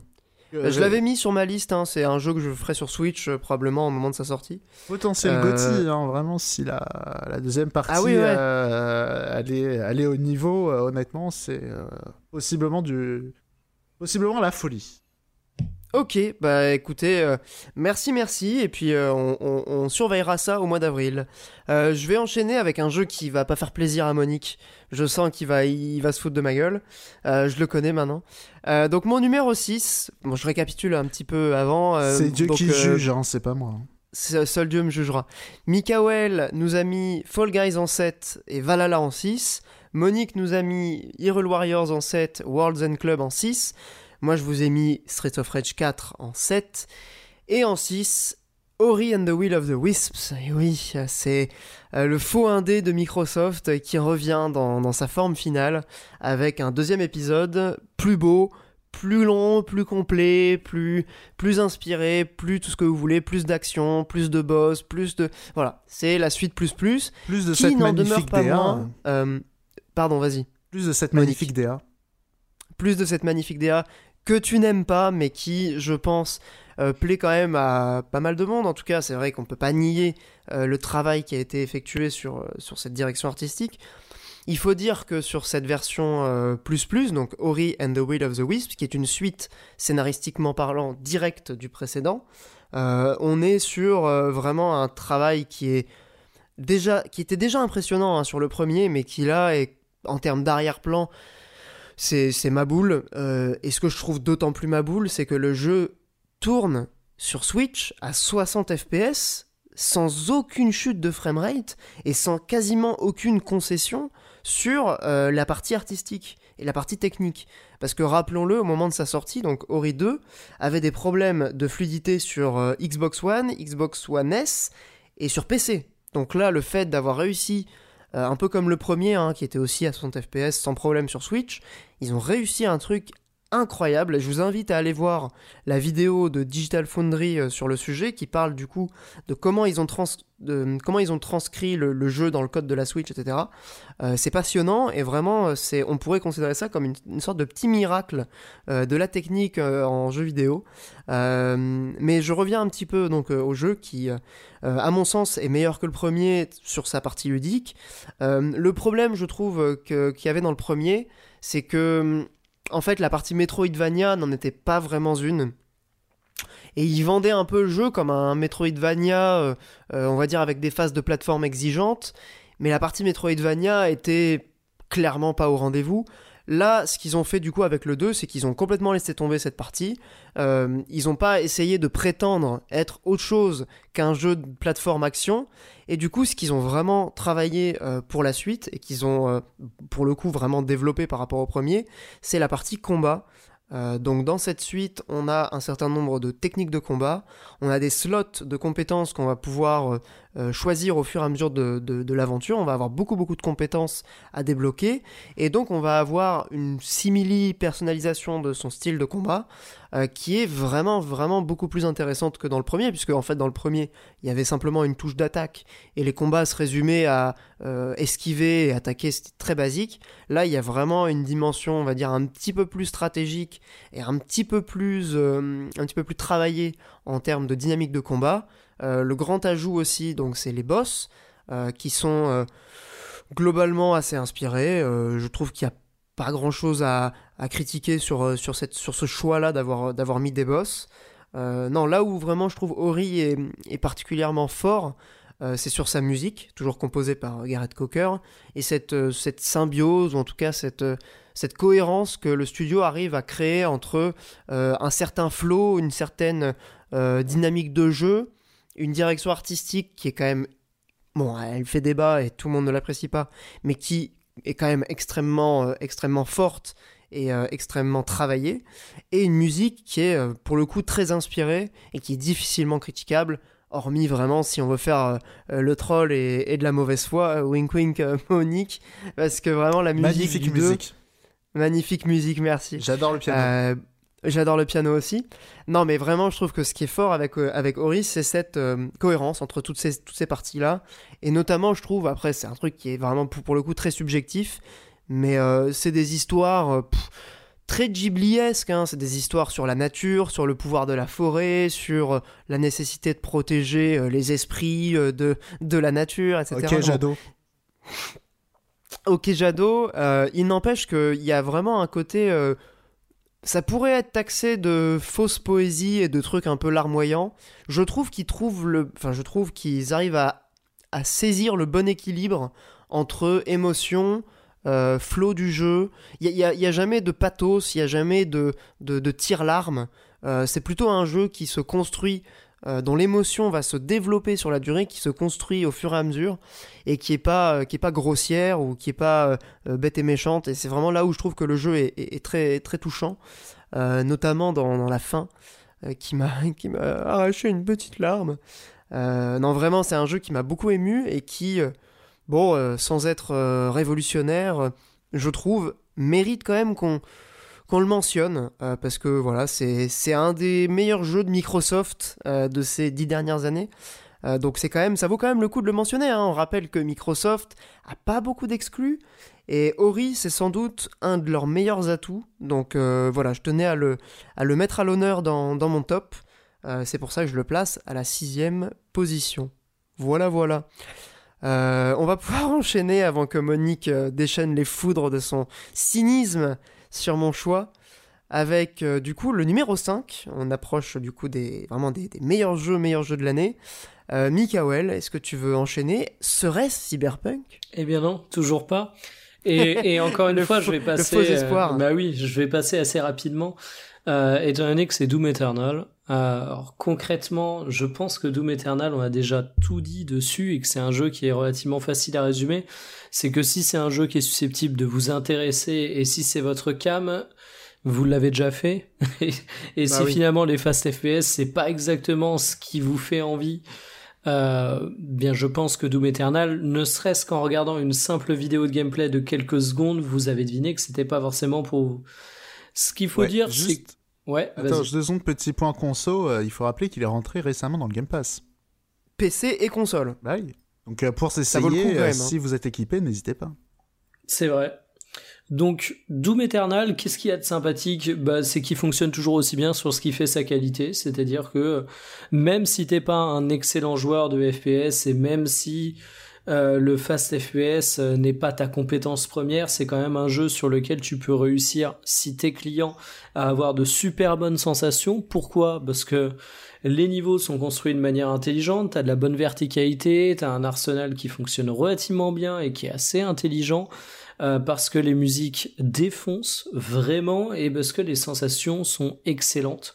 À noter que c'est pas un jeu aussi bête que ce qui peut paraître de prime abord si vous y avez pas encore joué, étant donné que on va choisir si on récupère des munitions, si on récupère de la vie sur les adversaires. Honnêtement, j'ai pas trop envie de m'y attarder parce que je trouve pas le cas hyper intéressant. Il me semble qu'on y avait déjà euh, longuement euh, traité ah euh, le sujet au cours d'un hein. podcast dédié. Donc je vais rapidement passer ma parole pour garder un petit peu plus de temps sur mon top 4. Eh bien, le top 4 euh, qui, se, qui se fait attendre, euh, je l'ai placé aussi, donc moi, euh, Doom Eternal dans mon top, un petit peu plus haut. je rejoins tout ce que tu as dit, c'est un jeu qui est, qui formidable. Si vous aimez ce genre, c'est sans doute un des, meilleurs, un des meilleurs Fast FPS jamais créés, qui parvient, et ça c'est un truc quand même très très fort, à faire mieux, et non seulement à faire mieux, mais en plus a apporté vraiment une nouveauté, un vent de fraîcheur euh, à la formule du, du, Doom de 2016, qui était euh, aussi quand même vraiment très réussi, euh, qu'on ne, qu'on ne pensait pas qu'on n'imaginait pas être dépassé. Je trouve que Doom Eternal le dépasse aisément, notamment grâce à tous ces choix euh, assez audacieux et qui n'ont pas plu à tout le monde, notamment en termes de bestiaire avec les, des nouveaux ennemis qui ont euh, une, une, particularité qui apporte quelque chose de très différent à la formule Doom, et surtout toutes ces idées de micromanagement qui impliquent d'être non seulement agile et d'avoir beaucoup de réflexes, mais qui demande de faire des, des, des, décisions, de prendre des décisions importantes en permanence, mmh. et, qui, et qui donc te met dans un état de, de, de concentration, de, de, fusion quasiment avec le jeu. Euh, bon, on pourrait dire une sorte de flow hein, euh, ouais, qui euh, juste, marche et... tellement bien quand on, quand on adhère au truc. Hein. Là, il faut ouais. que je vous arrête, parce que là, les 30 dernières secondes que tu nous as fait, là, euh, ça ressemblait à du... ah, quand ça s'appelle à une prise de parole de start-upper. Hein. Mmh. Des os, pas des os. Alors, par contre, euh... par rapport au premier Doom, enfin au premier, euh, au Doom remake, je veux dire, il y a une chose qui ouais. était assez évidente en termes d'axe d'amélioration et qu'ils ont bien compris. Euh, alors certains me diraient oui, mais c'est la tradition, blablabla. Bla, bla. Moi, je trouve toujours aberrant que dans un jeu de ce style, on se perde. Ce qui était le cas dans le premier remake et ce qui est nettement moins le cas dans Eternal. On a tronqué. Ouais. Alors il y a quand même des secrets et tout. Hein. Oui, il y a des secrets, mais j'ai envie de dire, si t'as envie d'avancer rapidement, euh, t'es pas pendant un quart d'heure sur ton niveau à dire merde où c'est qu'il faut que j'aille. Ça peut arriver. Ouais, ouais, la carte verte. Euh... et il y a des phases de plateforme qui sont évidemment un point assez surprenant que certains critiqueront, mais moi je préfère pas ouf, mais bon. largement avoir ces phases effectivement pas ouf mais au moins rythmé en cohérence avec le jeu que des phases où je tourne 36 fois dans ma putain d'usine sur Mars en me disant où est la sortie quoi. Ouais non mais je suis totalement d'accord et c'est vrai que du coup c'est vrai que dans le 2016 t'avais un peu tendance à être sorti entre deux arènes. Là t'es quasiment tout le temps dans le flow euh, du jeu. Euh, et non euh, ce n'est pas une parole de start c'est vraiment pour souligner cet aspect très viscéral très nerveux et en même temps finalement assez sensoriel quoi du, du jeu euh, qui m'a énormément beaucoup plu euh, également pardon énormément plu donc passons à la suite hein, puisqu'on a déjà parlé dans un podcast dédié bah pff, Monique puisque tu, tu, tu, te fous de ma gueule encore une fois quel est ton numéro 5 bah, moi aussi, ça va aller très vite parce qu'on a déjà parlé. Et je pense que les auditeurs et les auditrices ils ont déjà beaucoup entendu parler. Moi, c'est Animal Crossing. Ah ouais, Animal Crossing. Bah enfin. Et bah ouais, bah quand même, il faut bien qu'il soit dans les tops, hein, le, le, jeu. Bah ouais, le jeu le plus vendu de l'année, quoi. Le jeu phénomène de l'année, quoi. Phénomène. euh, voilà, moi Animal Crossing, j'avoue que j'ai pas. Euh, c'est un peu comme Ring Fit, tu vois. J'ai en dehors de la morning routine du premier confinement, j'ai pas retouché Animal Crossing. Euh, je sais pas trop pourquoi. Je me demande s'il y a pas un peu une certaine euh, Peut-être que c'était lié à un moment de ma vie, tu vois, et aujourd'hui. Ouais, dissonance euh, par rapport à ça. Et ouais, j'arrive plus à me, me dire, euh, il faut que je retouche à Animal Crossing, tu vois, c'était euh, quelque chose que j'ai laissé derrière moi, peut-être. Mais c'était cool quand même. C'était très très bien. Je, je voilà, j'ai adoré Animal Crossing le, le temps que j'y ai joué. après, c'est vrai que le côté, comment s'appelle Malheureusement, le côté création, c'est pas un truc qui m'anime énormément. Donc ça m'a quand même maintenu en haleine euh, une cinquantaine d'heures de jeu, quoi. Mais euh, c'est vrai que je me vois pas. Euh, je me vois pas me faire chier avec les clochettes, euh, aller voir tous les jours la boutique pour trouver les petits items rigolos. Et le cours des navets alors? Bah. Pff, ouais, tu le fais deux, trois fois pour, pour acheter les maisons et après. Voilà, parce que voilà, moi je. Comment dire j'ai bien aimé l'expérience, c'était mon, mon petit jardin secret le temps d'un moment. Et euh, mais aujourd'hui, voilà, ça me fait plus, ça me fait pas trop, ça me fait plus vibrer en tout cas Animal Crossing, mais c'était une, une chouette parenthèse. Ce que ne dit pas Monique, ouais, c'est qu'il nous a fait une Jérôme Kerviel en fait. J'ai fait quoi T'as as essayé de faire un gros coup avec tes navets, euh, ça s'est mal passé et tu t'es retiré en disant que t'es plus dans le mood et c'est plus ton mojo quoi. Alors en vrai, en vrai justement. Il a fait sans mea culpa quoi. Alors en vrai, Animal Crossing, j'ai fait vraiment le, le petit artisan euh, en allant à la boutique voir les articles qui se vendent double et tout. Euh, les navets, j'étais un gang petit sur les navets et puis il y a un jour, effectivement, j'ai fait. Euh, j'ai effectivement j'ai fait la razzia sur les navets, genre j'ai chopé genre 5 millions de clochettes ou un truc comme ça. Et ça m'a. Et depuis presque, j'ai plus retouché au jeu quoi en fait. Là, Ça t'a c'est- dégoûté. Inconsciemment, Eh ça bah- t'a dégoûté Et bah, d'avoir le- spéculé. et bah, c'est Voilà. ça. Et bah, tu vois, le, le pognon qui salit tout et qui pue. Et bah, voilà. Voilà, c'est ça euh, qui se passe. D'ailleurs, retrouvez en lien de la description du podcast le TEDx de Monique dédié à ça pour réussir à développer son économie de façon agile mais responsable. personnel. Ou comment Ouais, l'argent a changé ma vie. Mais en mal. Quand... Mais c'est ça. Aïe, C'est, aïe, euh, aïe. La Babylone m'a retrouvé et euh, voilà. Je, Il a tout sali. je me Les croyais. petits personnages mignons là. C'est un peu euh, problémos, tu vois. Genre, euh, je me croyais débarrassé de mes chaînes, mais euh, il restait encore des chaînes dans ma tête, tu vois. Et elles m'ont Ah rattrapé. bah bien sûr. hein. Elles t'ont rattrapé, elles te rattrapent toujours. Brûle, brûle, Babylone brûle. Hein. Tu peux pas t'en défaire de ces chaînes-là. Ah oui. Brûle, brûle. Eh bien, merci pour cette mention qui méritait quand même euh, un, petit, un petit mot, parce que c'est un des jeux les plus vendus de l'année. euh, c'est un, jeu phénomène, comme on l'a dit. Euh, et on va passer du coup à mon numéro 5. Et j'ai un petit peu triché parce que. Alors, j'ai- quand même pas mal réfléchi à ma liste et tout. Je me suis dit, attendez, lequel est au-dessus duquel, machin. Et donc, mon numéro 5, c'est Death Stranding, qui n'est pas sorti originellement en, 2010, en 2020, mais en 2019, ou en 2018 même peut-être. Non, en 2019, je crois, euh, sur PS4. Et donc, moi, j'y ai joué essentiellement sur PC. Et c'est comme ça que j'ai découvert vraiment le jeu et que je l'ai terminé avec, euh, je crois, presque 80 heures au compteur. Donc c'est un des jeux auxquels j'ai le plus joué cette année avec Persona 5 Royal. Euh, et je le mets pas non plus très très haut parce que, hormis des, fulgurances et on va dire un univers, une conception générale particulièrement soignée, euh, il y a quand même beaucoup de problèmes et beaucoup de défauts au jeu qui font que euh, j'ai du mal à le, mettre vraiment dans les, jeux qui m'ont le plus touché, le plus marqué cette année. Il n'empêche que Death Stranding, ça reste un jeu qui est brillant dans son innovation, dans son intelligence vis-à-vis de l'open world. On a beaucoup parlé de Breath of the Wild comme jeu qui réinventait l'open world.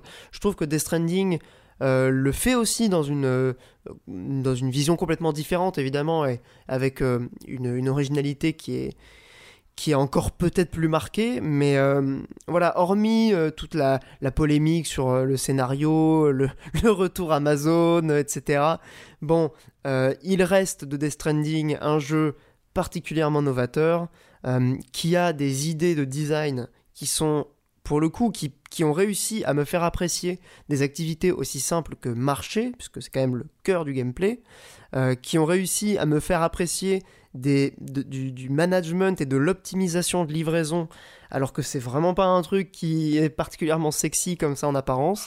Donc c'est un jeu qui réussit beaucoup de, de ses entreprises et de ce qu'il tente, mais c'est aussi un jeu qui est inutilement bavard, euh, qui, se sabote lui-même, je trouve, dans son, dans son scénario, euh, notamment avec un univers qui est hyper intrigant, euh, pour le coup, qui est, qui est brillant. Enfin, comme on l'a dit tout à l'heure, Kojima, c'est un mec qui fait des univers qui sont, qui sont quand même géniaux, mais qui réussit au sein même de son œuvre à saboter le mystère. Parce que ça me fait penser un peu à cette phrase de Damon Lindelof, qui est donc le, créateur de la série Lost, qui disait un cadeau emballé est toujours plus excitant qu'un cadeau euh, que- qu'un papier euh, qu'un papier déchiré quoi en gros Euh, tout ça pour dire que la veille de Noël on est toujours excité des cadeaux et le jour de Noël une fois qu'on les a déballés bah, cette excitation est retombée et que reste-t-il? Et en fait, Death Stranding, c'est exactement ça. C'est un jeu qui dévoile tout son mystère dans les premières heures et qui, du coup, a du mal derrière à recréer du mystère, je trouve, en tout cas de mon point de vue, et qui, du coup, perd quand même un- une partie de son intérêt à ce niveau-là. Euh, ce qui ne l'empêche pas de réussir plein d'autres choses. Donc c'est pour ça que je le mets quand même en numéro 5. Euh, mais euh, voilà, un jeu du cœur qui n'en demeure pas moins un peu une frustration sur certains aspects, mais qui est tellement brillant sur d'autres que j'aurais pas pu ne pas le mettre. Voilà, donc Death Stranding PC numéro 5. Ouais, juste euh, petit point, parce que Death Stranding, on avait longuement parlé, mais effectivement, là, tu as soulevé un point qui, je crois, on a- tu, tu n'avais pas soulevé euh, la première fois. C'est possible, ouais. C'est drôle parce que ce côté de l'univers qui se dévoile très vite, euh, moi au contraire, c'est quelque chose que j'ai plutôt apprécié et que je trouve plutôt intéressant au, contraire de. euh, comment ça s'appelle? Justement, le, le ressort de beaucoup de jeux, euh, de beaucoup de jeux et de beaucoup de mondes ouverts, je pense, c'est euh, t'es poussé par l'exploration et pour découvrir les trucs. Là, je trouve que le fait que le jeu il te plante très vite les enjeux et son univers, ça fait que tu rentres pas mal dedans. Je- Moi, ça, franchement, Moi, ça m'a complètement gâché le toi, plaisir. mais- hein. Ouais, après, je peux comprendre, hein, je peux comprendre le. Mais après, encore une fois, c'est une question d'attente vis-à-vis du jeu. Euh, Peut-être que les, les miennes étaient totalement déplacées et pas du tout en phase avec euh, ce qu'allait proposer euh, le jeu. Mais, enfin, je sais pas, moi, moi en fait, j'ai- j'aime bien, pas forcément que l'exploration euh, drive le- l'envie de continuer le jeu, mais plutôt que euh, il y ait cette envie de comprendre et que le jeu soit avare, justement, et qui distille les éléments de compréhension au fur et à mesure, de telle sorte à ce que dès que tu as un mystère qui est un peu dévoilé, t'en as un autre qui se qui, qui s'installe. Et enfin, j'aime bien moi le mystère de manière générale dans le On jeu voit vidéo. tellement et que t'es je dans ta que- période Lost, mon cher Pierre. Ouais, mais comment tu sais ça toi? Tu l'as tweeté.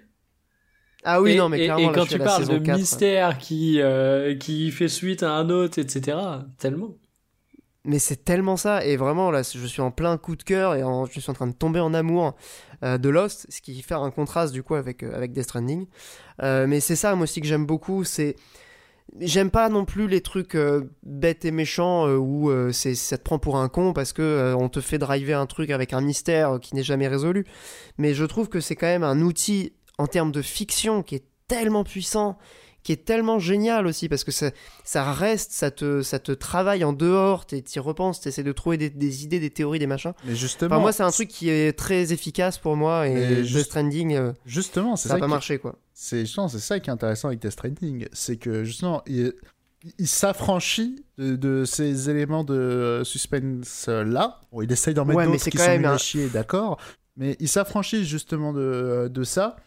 Euh, et et c'est intéressant, on sent dans, dans la volonté que le jeu a de briser les codes, mais en même temps totalement les embrasser.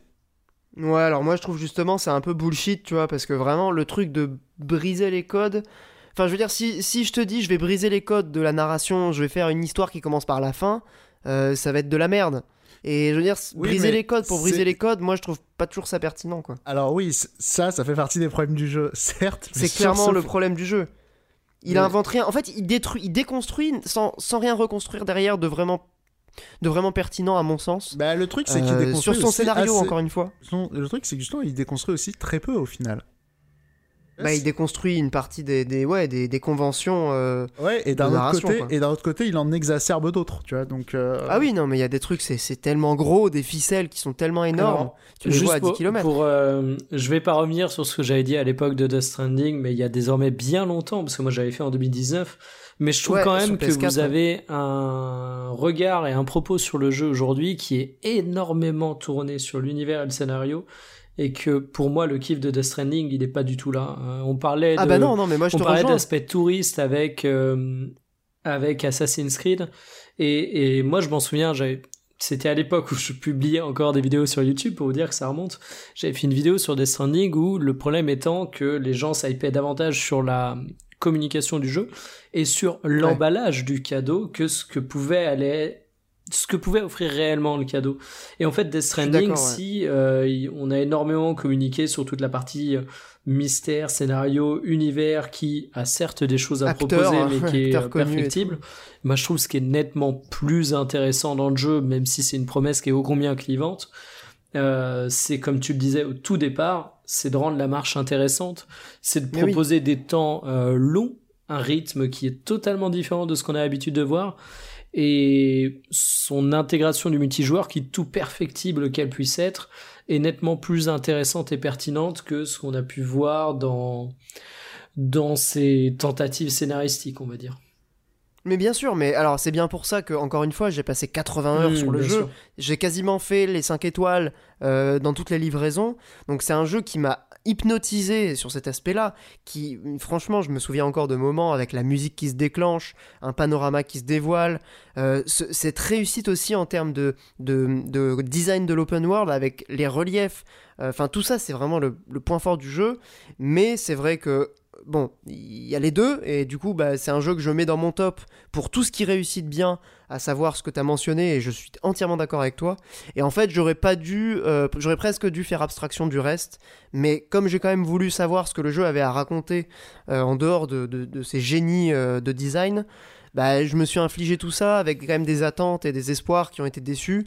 Donc en fait c'est un jeu qui est pour moi très ambivalent et, c'est à la fois le meilleur du, meilleur en termes de, d'innovation de, design et le pire du pire en termes de narration qui se côtoient dans le même jeu.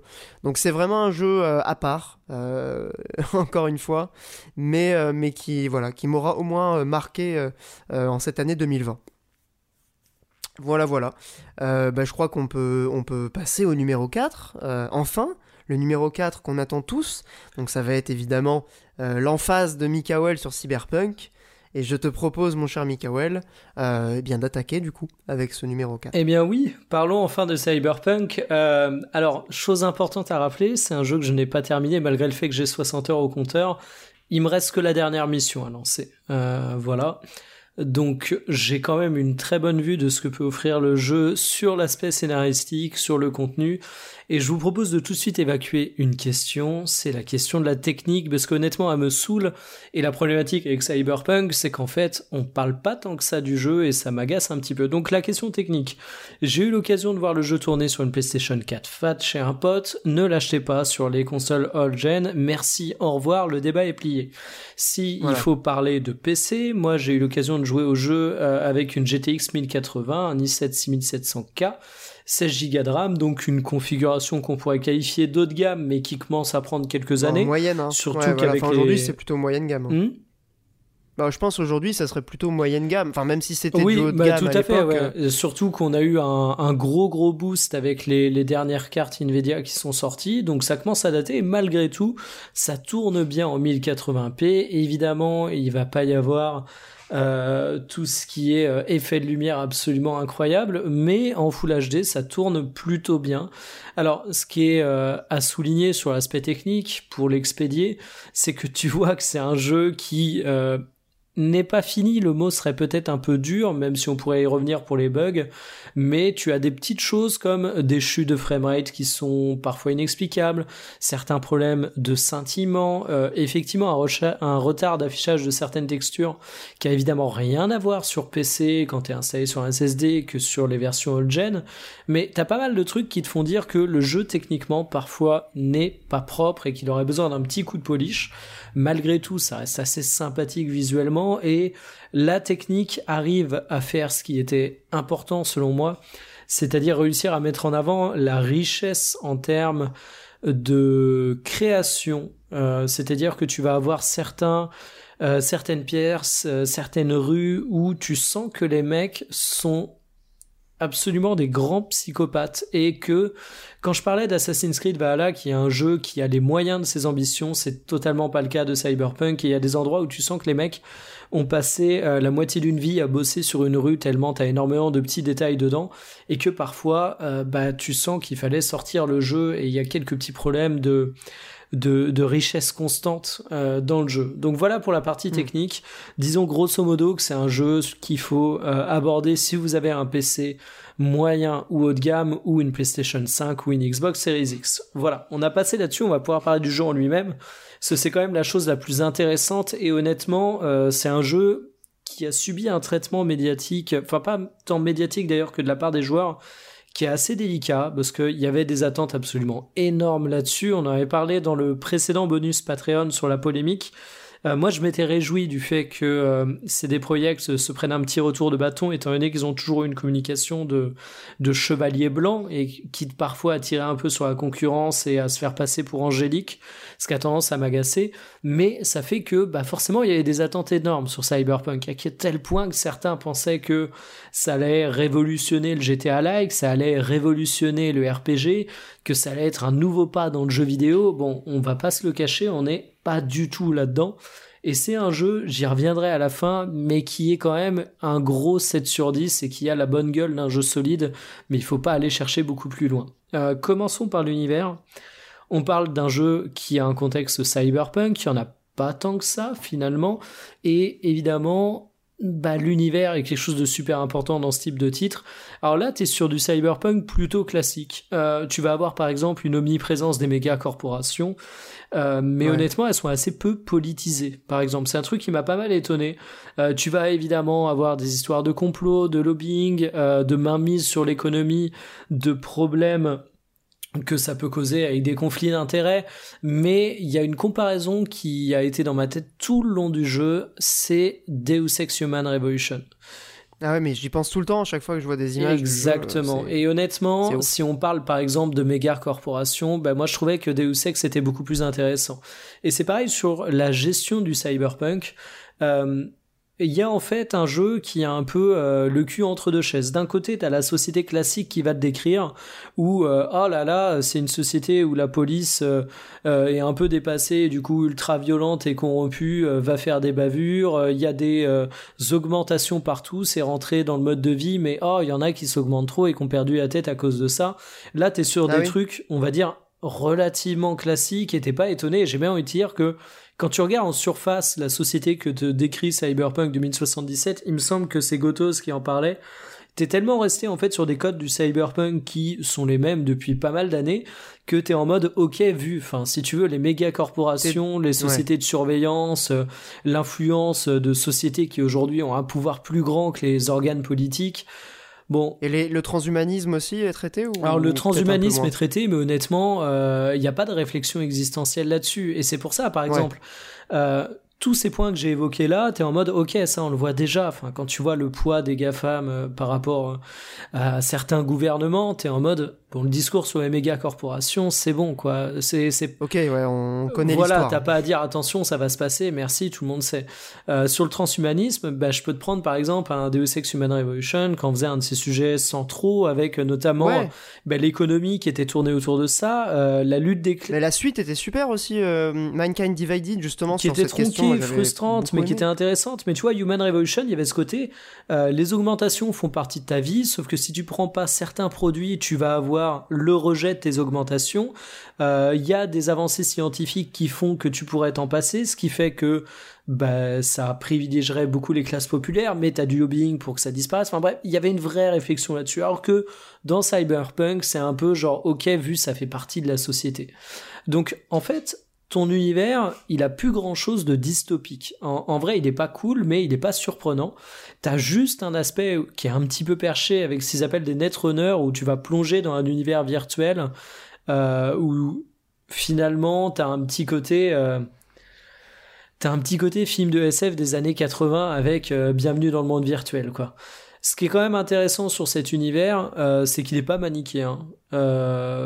Typiquement, tu vas souvent rencontrer euh, différentes strates de population. Ça va être euh, à la fois les flics, à la fois euh, ceux qui sont décrits comme les entre guillemets voyous, à la fois les politiciens. Et tu auras toujours, on va dire, un good guy au milieu de, ce, de toutes ces strates de population absolument pourries. Et tu auras toujours un, oui, ces gens-là font des choses horribles, mais. Et ça, c'est intéressant, je trouve. Euh, parce que le jeu va émettre euh, des critiques qui sont quand même des critiques molles. On va pas se le cacher. C'est pas un jeu qui a un propos politique extrêmement fort, mais au moins il a le, il a la qualité de pas être manichéen et j'avais un petit peu peur de ça. Si on parle du scénario en lui-même, euh, bah t'as un arc principal qui te permet de voir le dialogue entre ton personnage principal qui s'appelle V et un personnage qui micro spoil est dans son esprit et qui s'appelle Johnny Silverhand. Euh, désolé pour le micro spoil, mais ça me paraît ultra important de dire ça parce qu'en fait c'est un duo de personnages qui va parler tout le long du jeu. Et en fait, ce qui est assez étonnant avec Cyberpunk, c'est que tu vas faire des rencontres au fur et à mesure du jeu, que tu vas avoir des grosses quêtes secondaires qui vont se tourner sur ces rencontres et qui vont développer les personnages secondaires que tu vas rencontrer.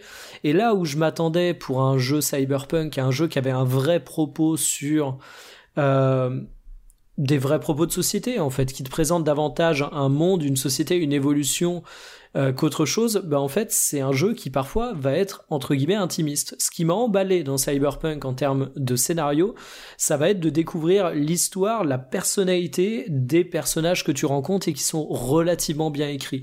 Et là-dessus c'est super réussi. Euh, j'ai vu quelques critiques qui parlaient par exemple de quêtes secondaires où c'était confus et tu savais pas lesquelles étaient scénarisées ou pas.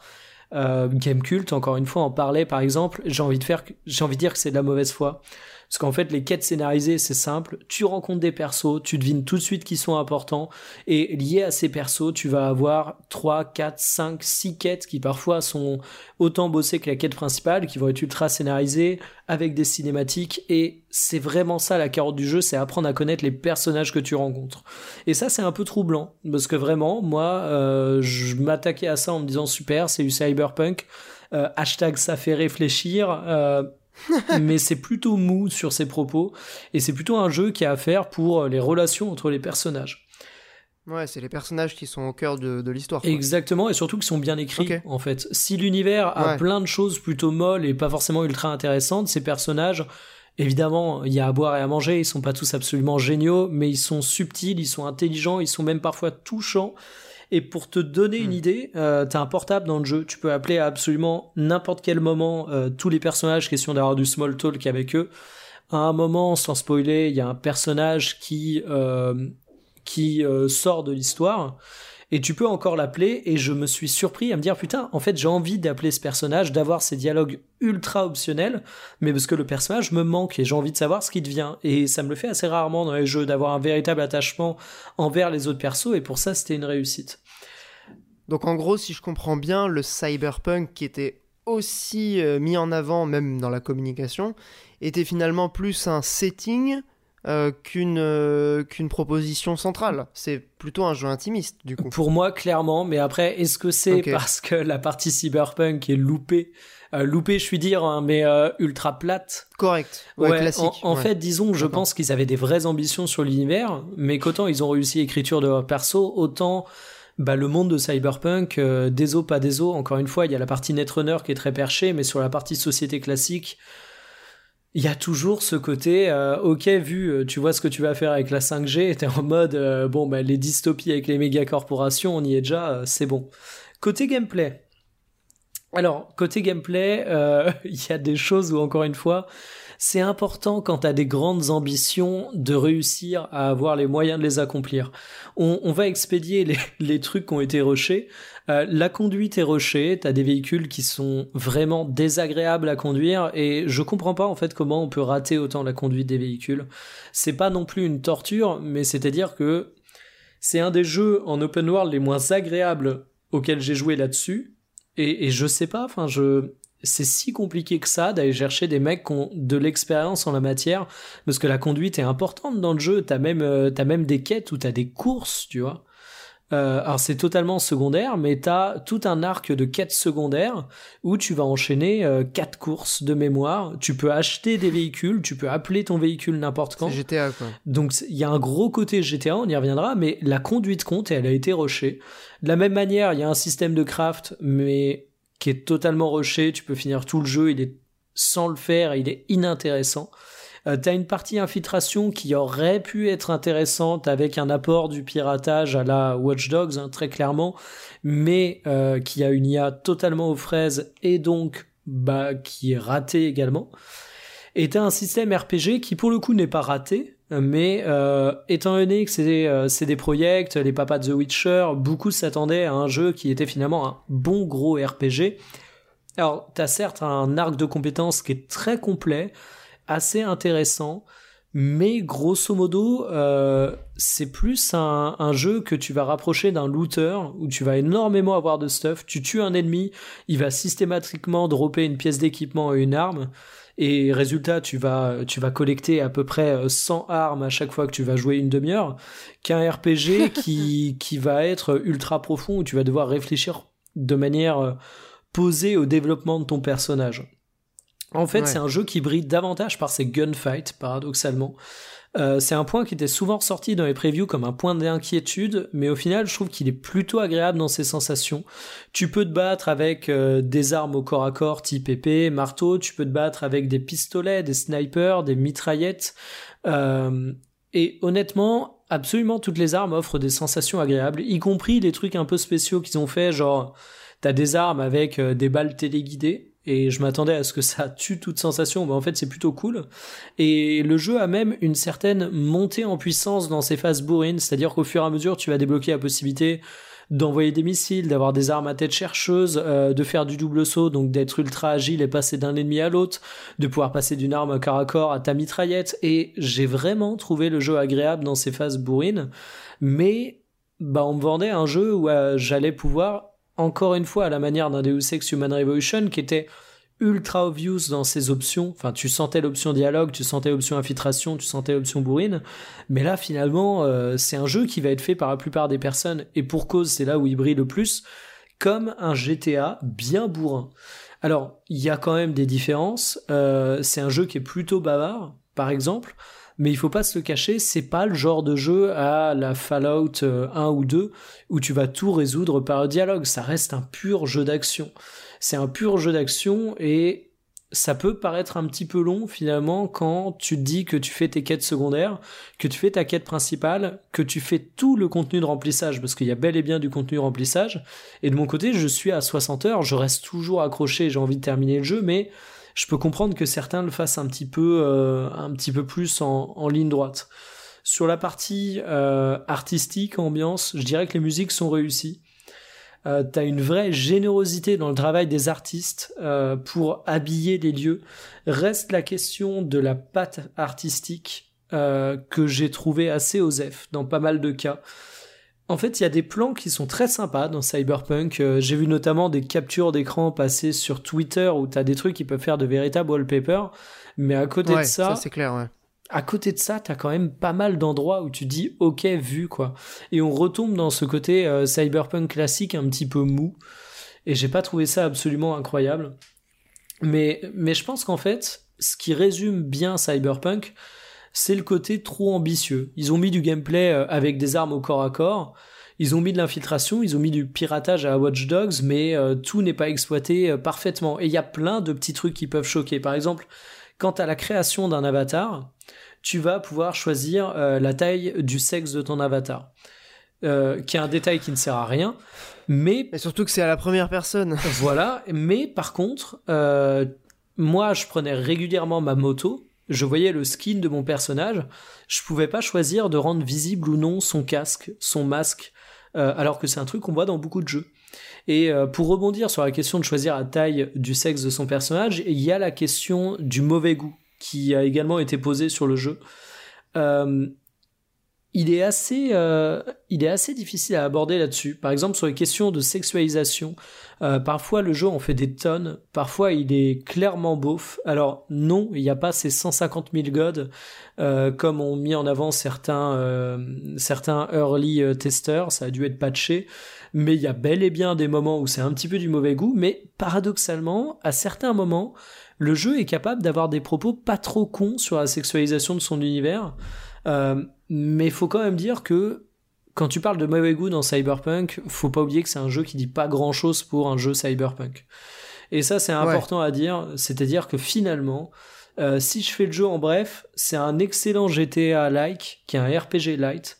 C'est un jeu qui aurait pas dû sortir sur le gen. Il y a une ambiance qui est vraiment très cool, c'est une expérience qui est très agréable. Mais finalement, euh, là où on m'avait annoncé une révolution du jeu vidéo, j'ai quand même l'impression d'avoir GTA qui a rencontré Deus Ex Human Revolution qui est sorti en 2010. Et ça va, et ça va pas plus loin en fait. C'est qu'à des moments, je me suis dit, c'est Deus Ex en moins bien, c'est GTA en moins bien, c'est un bon mélange, mais honnêtement, c'est un jeu solide qui gagne à être fait, mais je comprends la déception. Il a été victime de sa communication.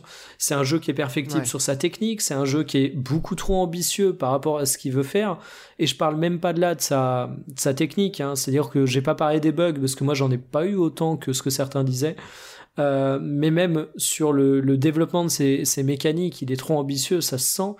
Et au final, bah, la montagne accouche d'une souris. Alors certes, c'est un bon jeu, mais honnêtement, euh, c'est euh, si vous n'avez pas aimé euh, un Deus Ex Human Revolution, parce que notamment il poussait pas assez loin le côté RPG, parce que certains disaient qu'il n'avait pas un propos assez profond, on va dire.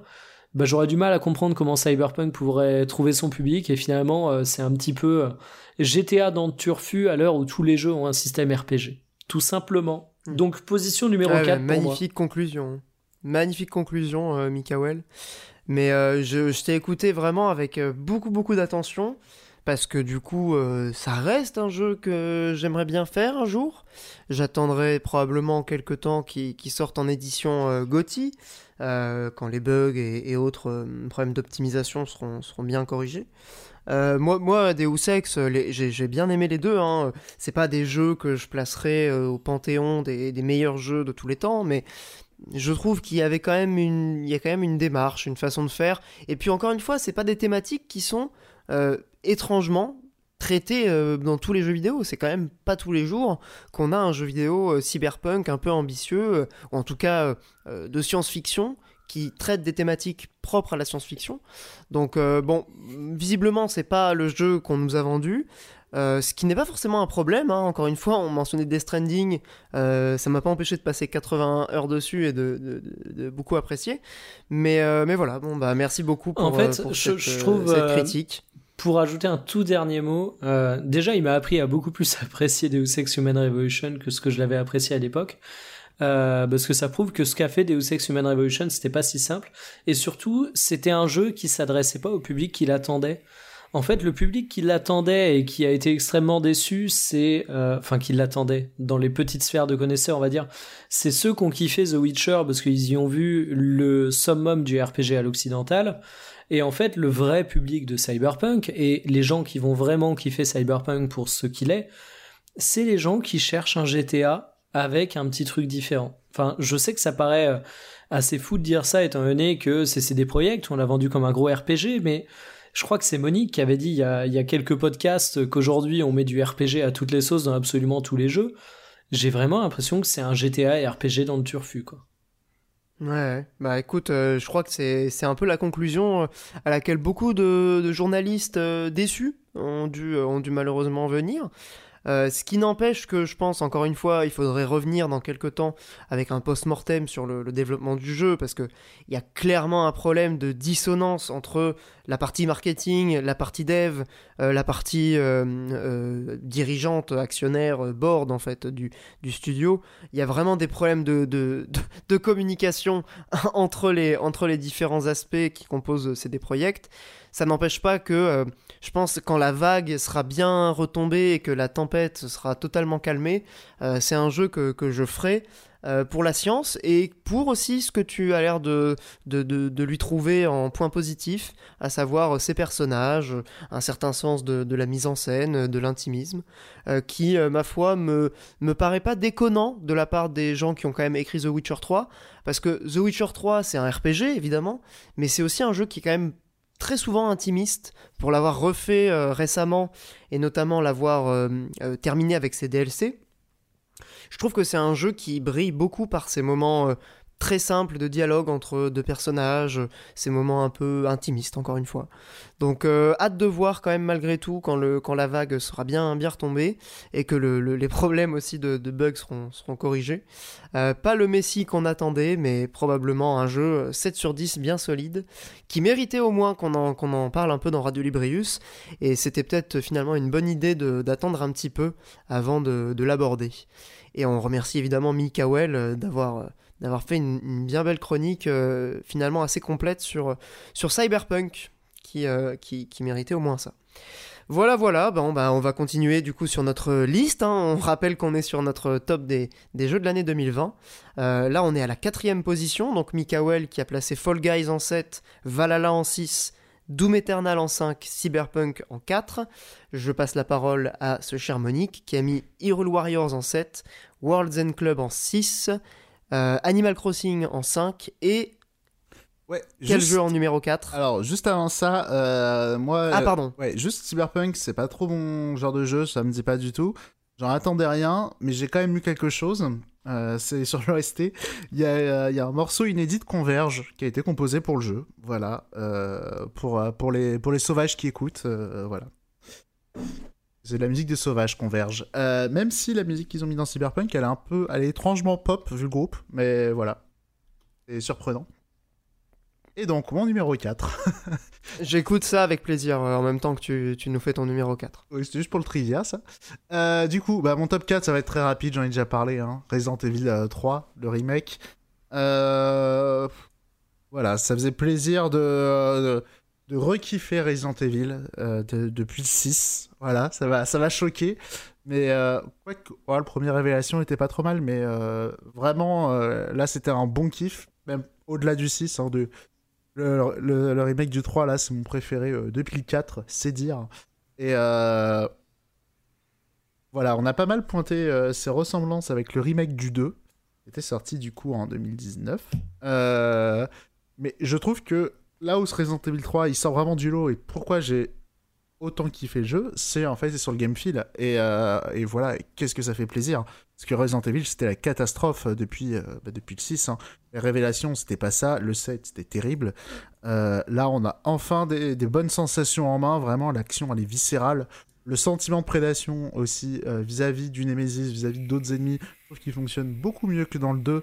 Euh, parce que le fait que le Nemesis arrive qu'à certains moments et d'une manière générale que l'action soit de, manière beaucoup plus intense à certains moments, ça, ça crée des moments beaucoup plus forts. Je trouve que euh, dans le 2 où c'était un peu lancinant, c'était plus des obstacles que des menaces. Euh, les ennemis et euh, voilà Resident Evil 3 euh, j'ai adoré. Et du coup ça pose aussi la question des attentes hein, pour la suite. Resident Evil 8 j'espère qu'ils ont pris des, des, leçons de ce Resident Evil 3 et qu'on aura de nouveau un truc un peu plaisant en main et saura à la fois créer des moments forts et, et à la fois maintenir une ambiance. Je sais que les fans du set, ils me diront aussi qu'ils créaient des moments forts, hein. mais bon, c'était pas mon cas. Et euh, voilà. Resident Evil 3, euh, il faisait plaisir. Et un jeu qui a quand même, euh, qui a quand même fait polémique aussi pour sa durée de vie. donc, ce qui n'empêche pas visiblement d'être d'être marquant et d'être assez rythmé. Polémique pourquoi Pour sa durée de vie. Ah. Souviens-toi, au moment de sa sortie, le jeu un scandale, euh, on vend un jeu 70 euros, il dure que 5 heures, machin. Alors oui, mais il y a une grande différence. Ce qui ne l'empêche pas d'être marquant. c'est simplement ça que je soulignais en fait. Il y a une grande différence, c'est que celui-là, il dure 5 heures et je l'ai refait 5 fois. Et euh, le Resident Evil 2 Remake, j'ai fait les deux runs, euh, impossible d'y retoucher. C'est impossible. C'est vraiment, en, en, main, il est dégueulasse comparé au 3. Et, on et c'est des jeux, tu les mets côte à côte, tu te dis c'est le même jeu, mais vraiment juste le 3, il est il est tellement agréable en main et, euh, et voilà, quelle folie. Eh bien, merci euh, Monique. Du coup, numéro 4 sur la liste de, de Monique Duterter, Resident Evil 3 Remake, un des deux jeux. Non, non, j'allais dire DMC, c'était l'année dernière. Euh, ils ont sorti l'édition spéciale quand même Capcom cette année, mais bon, ça ajoute pas non plus énormément. J'ai toujours pas joué à DMC spécial avec Virgile. Mais parce que. Euh, je sais pas. Ah oui, c'est vrai que t'as la PS5, toi, parce que euh, la Bah ouais, j'ai la PS5, mais j'ai pas envie de repayer le jeu, tu vois. Ouais, mais non. J'ai pas envie de racheter le jeu. Mais il y a des modes en. Il y a des modes en plus sur PS5. Il y a, y a un ah mode, euh, il y a un mode avec deux fois plus d'ennemis. JPP. Non, mais vraiment, je sais pas pourquoi, le jeu m'a vraiment subjugué à sa sortie. J'ai adoré. C'était probablement mon, un de mes jeux de l'année quand il est sorti, mais là, je sais pas, le, le, le, fait de devoir repayer juste pour Virgil. Il faudrait peut-être que je vois sur PC s'il y a moyen de juste acheter le DLC. c'est des bâtards. Euh, sur PC, tu peux juste acheter Virgil, euh, qui a 5 euros, je crois. Euh, 5 ou 10. Parce qu'il y a peut-être il y a 2-3 trucs qui viennent avec. Mais non, non, il y a pas mal de petites features rigolotes qui sont exclues à la PS5, malheureusement. Ouais, mais tu vois, genre, faudrait vraiment que je me remette dans le mood. Parce que DMC, c'est un jeu qui demande quand même un certain investissement pour être apprécié. Et euh, je sais pas, j'avais pas forcément envie de me remettre dans un mood où je, je tryhard un peu sur le, jeu. Euh, ça viendra euh, un jour, hein, quand j'aurai besoin de ma dose, de ma dose DMC en attendant Bayonetta 3. Euh, même si encore une fois, ne vous alarmez pas, c'est pas du tout la même philosophie. Je parlais juste du genre, euh, du genre de jeu. Oui, euh, et, Bayonetta 3, il sortira jamais. Hein. il sortira jamais, ouais. C'est vrai que c'est, c'est vraiment un des marronniers. c'est, je sais pas, c'est l'arlésienne de la Switch avec Metroid Prime 4. avec Iwata. Hein. Ouais, peut-être. Oh, dégueulasse, ils sont en train de le ressusciter, mais ils ont du mal. Ils, testent plusieurs méthodes. Ils sont là avec leur magie noire, euh, essayer de ressusciter. Euh. Bref, euh, trêve de digression. Je vais vite faire sur mon numéro 4, étant donné que c'est le même. Enfin, c'est un, un, jeu que Mikael a déjà mentionné. Doom Eternal. un tout petit peu plus haut que Mikael dans la liste. il est là pour les mêmes raisons. On en a déjà parlé tout à l'heure, donc Doom Eternal, une formule, une formule qui a été perfectionnée alors qu'elle était déjà parfaite. Et ça, c'est quand même très fort. Donc, on va passer du coup et là, ça devient un petit peu sérieux, messieurs, dames. Je vous demande de, prendre votre, ton le plus solennel, puisque nous arrivons sur le podium euh, des meilleurs jeux de l'année 2020, selon nous, évidemment, euh, avec le numéro 3. Le numéro 3 qui est donc devant Cyberpunk 2077 pour notre ami Mikael. Peut-être qu'il aura des menaces de mort euh, pour ce choix. Euh, eh bien, Mikael, est-ce que tu es prêt à nous dévoiler ta médaille de bronze, ton numéro 3 de l'année 2020 Ouais, et tu l'introduis de bien belle manière en disant que c'est nos euh, top 3, étant donné que moi, je vais pas m'en cacher, ce numéro 3, c'est une Madeleine de Proust en la présence de Crash Bandicoot 4 It's About Time, euh, donc déjà la numérotation 4 en mode toutes les merdes qu'on a sorties euh, sur PS2, enfin toutes les merdes, j'exagère, on n'a pas eu 4000, euh, on les oublie et puis on fait comme si la série n'avait jamais perdu de son éclat et de sa superbe. On s'est rendu compte que finalement les versions remakées du 1, 2, 3 avaient super bien marché. Et donc, on se dit qu'il y a peut-être un public pour de la plateforme 3D. On se retrouve donc avec ce Crash Bandicoot 4, qui est un jeu qui est déjà extrêmement beau, je tiens à le dire. Alors, chacun accrochera ou pas à la direction artistique, mais je l'ai fait sur PS4 Fat et j'ai trouvé incroyable. En fait, j'ai adoré la patte graphique ultra colorée du jeu. Euh, toutes les petits mimiques propres à Crash Bandicoot que tu pouvais retrouver. Et vraiment, il a une générosité dans les environnements que tu vas visiter qui est juste incroyable. Et au-delà de ça, bah finalement, tu te retrouves avec un jeu qui est d'un classicisme qui fait que je ne peux le mettre en numéro 3 qu'en tant que Madeleine de Proust, parce qu'honnêtement, alors, le jeu va évidemment introduire des nouvelles mécaniques. Tu vas avoir les masques quantiques qui vont faire que tu vas pouvoir euh, faire apparaître ou disparaître des plateformes, euh, ce qui ajoute euh, une complexité supplémentaire.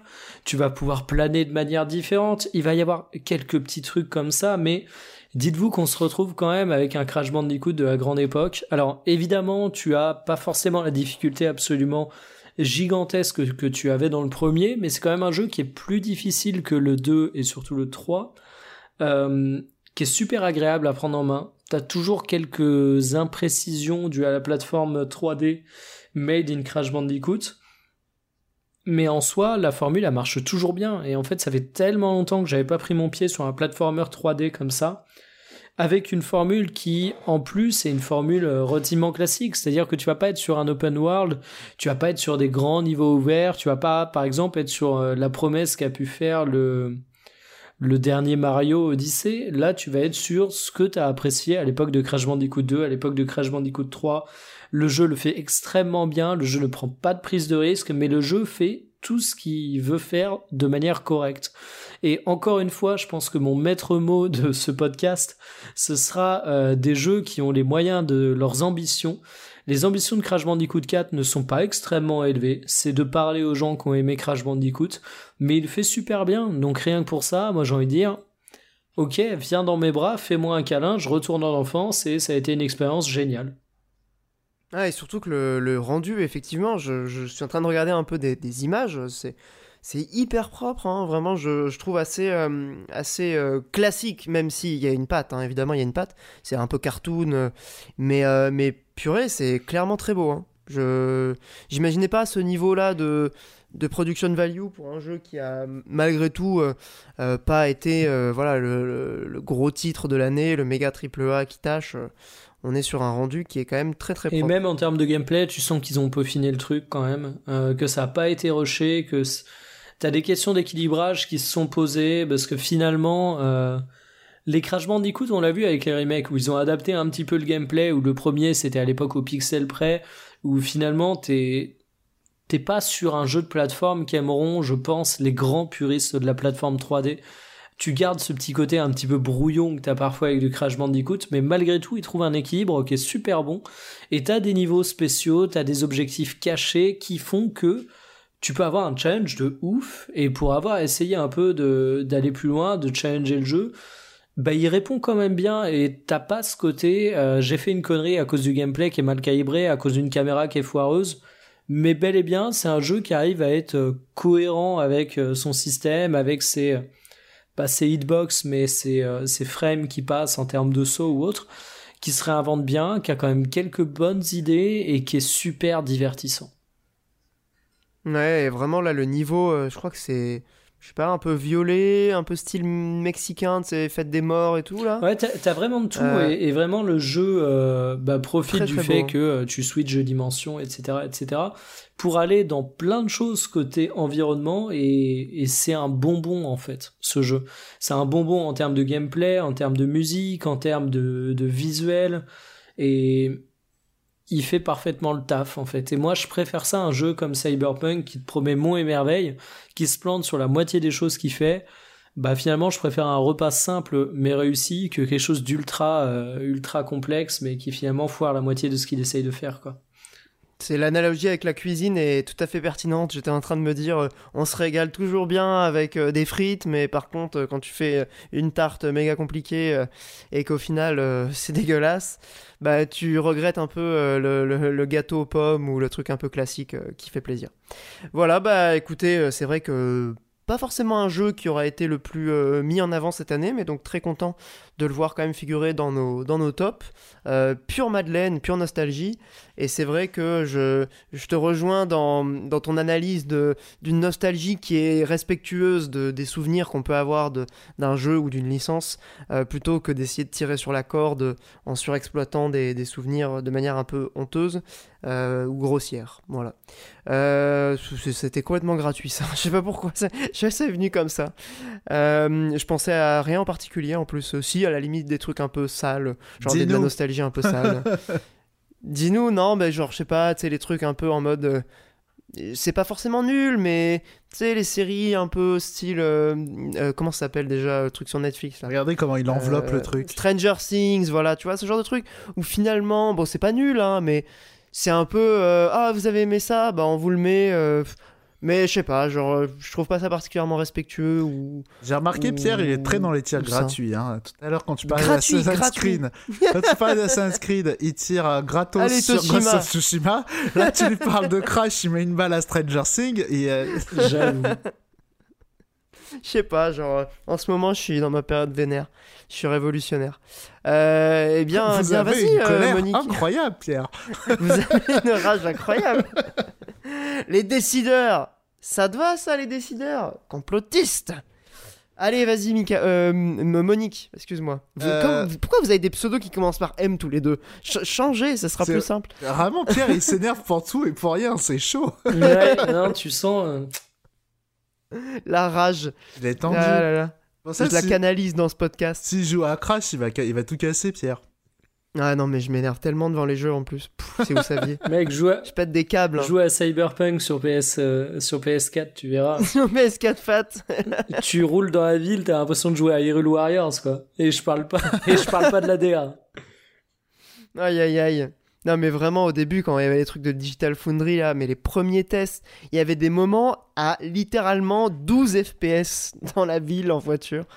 Euh, et le mec racontait, genre le gars de Digital Foundry disait mais en fait je voulais pas écraser le passant, mais c'était tellement, ça, ça, ramait tellement que je, je, je contrôlais pas ce que je faisais. Il était dépressif ah ouais, non, mais petite le mec, digression, parce qu'il faut quand même dire qu'il y a un combo qui est magnifique, c'est que c'est les caisses inconduisibles qui dérapent comme pas possible, avec le fait que t'as un jeu qui rame sur PS4 quand tu conduis, et, et ça rend littéralement le truc injouable, mais vraiment. Hein. Ouais, ouais, là vraiment, il disait. Enfin, le mec de Digital Foundry qui est plutôt, plutôt euh, euh, de bonne. Euh, tu sais, de bonne compagnie, assez, euh, assez enthousiasme en général et tout. Et là, il était complètement au fond du trou. Il était, euh, non, euh, ah, il était complètement déprimé. Enfin, c'était horrible. Bref, numéro 3 pour Monique, la, la médaille de bronze. Ah, on ouais. rappelle. Moi, j'ai un peu triché parce que c'est un jeu qui est sorti en 2013. Ah bah, tout le monde triche maintenant, bravo. T'as dit quoi?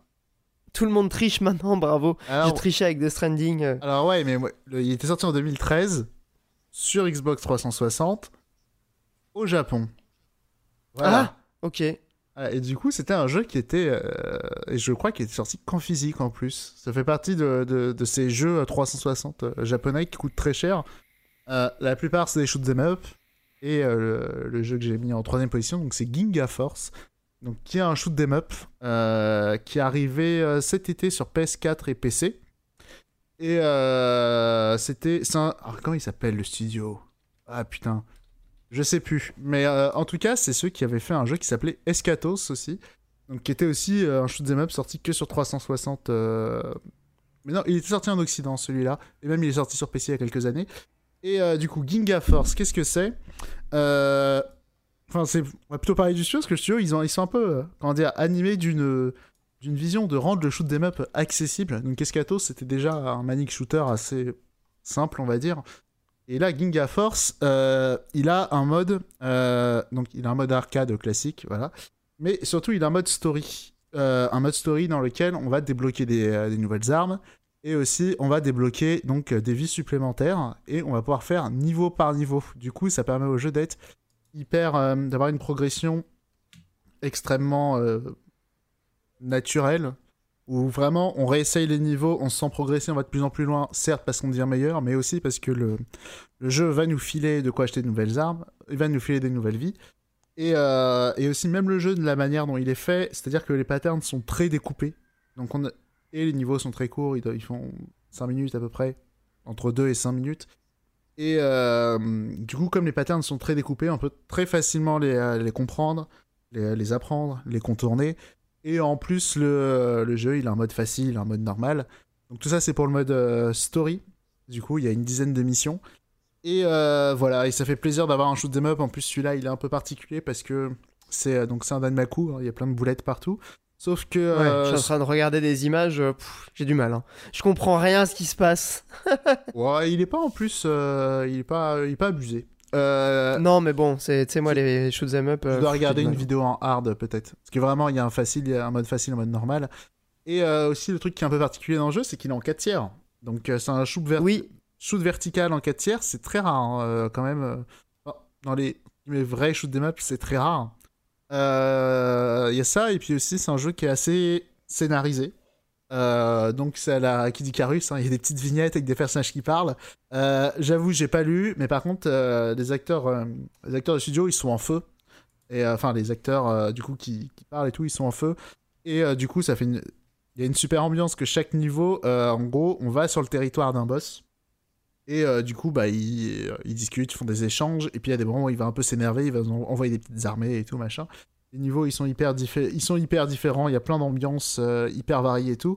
Et le dernier point qui est très important avec, euh, avec, avec, euh, euh, putain, avec Ginga Force Ginga Force. et non pas Cute le développeur. Voilà, Cute, K-U-T-E. mais aussi, Q-U-T-E, pardon. mais le truc qui est important, c'est le compositeur. Je sais plus qui, Yatsui, mais euh, t'as fait Yosuke Yasui. Voilà, parce que le, le studio, il est peut-être moins connu que son compositeur, euh, qui est vraiment le, le, le Christ rédempteur des, euh, des musiques de shoot'em up. Elles sont... Alors, Incroyable. il n'a pas signé toutes les pistes, mais il y en a vraiment qui sont incroyables, notamment je pense à la piste Zénith, euh, qui a été euh, Je remixée. suis en train de l'écouter à l'instant là. Allez. J'étais en train de l'écouter au moment où tu parlais. Non seulement elle est incroyable, mais en plus il y a un type, euh, un japonais qui fait des, hum, qui récupère les tracks, euh, donc les partitions MIDI de musique de pas mal de shoot'em up, et il les passe dans des vieux synthés et tout des années 80, et donc du coup t'as vraiment un vieux son de bande d'arcade, et il y a un remix donc de Zenith comme ça, donc le thème du boss de fin, qui est ouf, avec des vieilles sonorités de de vieux Roland et tout. Et euh, voilà, c'est mortel Ginga Force et, euh, ça fait plaisir d'avoir un shoot'em up. Donc euh, c'est pas sur Switch, c'est triste, mais c'est sur PC, sur PS4. Même si vous êtes un peu étranger au genre, je pense c'est l'un des jeux les plus, c'est l'un des trucs les plus accessibles dans les shoot'em up sans, on va dire dans les trucs un peu modernes et dans les trucs un peu sympas, c'est vraiment l'un des trucs les plus accessibles et voilà. Et on attend le nouveau jeu du studio, dont pareil j'ai oublié le nom, mais qui lui était sorti sur Xbox Cute. One au Japon. Voilà, Natsuki Chronicles. exactement, voilà. Et qui est un peu sur le même principe, mais celui-là c'est un scrolling horizontal. Et, euh, Ah oui, oui, ouais. et pareil, tu débloques des armes et tout, euh, donc euh, curieux de voir. Et, et j'ai oublié un truc très important, surtout Ginga Force, comment ça joue, je suis, je suis complètement con. C'est Trois boutons, un tir principal, un tir secondaire, donc on peut les customiser dans le mode aventure. Et ensuite, il y a un bouton de shield. Donc ça aussi, c'est la spécialité du studio, hein, les shields, ils ont toujours mis ça dans leur jeu. Et euh, donc ça permet bah, de, bloquer les tirs, hein, comme son nom l'indique, mais pas que, parce qu'il y a d'autres, euh, euh, shields plutôt. Il y en a un quand on l'active au bon moment, ça va euh, faire euh, une smart bomb, donc ça va cancel les tirs. Ou un autre aussi, ça va être un bullet time aussi. C'est intéressant du coup dans certains niveaux. parce que du coup, en fonction des boucliers et des tirs secondaires et principales qu'on choisit, on va pas du tout appréhender les niveaux de la même manière. Et du coup, euh, voilà. C'est vraiment un super jeu. Et même pour les gens un peu réfractaires et tout, Ginga Force, c'est, je, pense, c'est une bonne porte d'entrée. Ok, bah écoute, euh, très cool d'avoir un jeu euh, qui est pas forcément dans beaucoup de top, mais en tout cas, c'est vrai que là, j'ai le remix de ce morceau formidable qui s'appelle Zénith. Tu avais déjà partagé il y a quelques temps, et du coup, j'avais écouté un peu l'OST, qui est vraiment mortel. Euh, j'ai pas joué au jeu, mais par contre, euh, l'OST, c'est dinguerie. Donc, euh, bah merci Monique, Ouais. donc pour ta médaille de bronze. même aller écouter les musiques hein, du compositeur, hein, le thème, ça s'appelle, Yokai Disco, qui, qui, qui- qui a pas mal tourné d'un jeu avec un nom imprononçable qui est sorti qu'au Japon. bref, on s'en fout.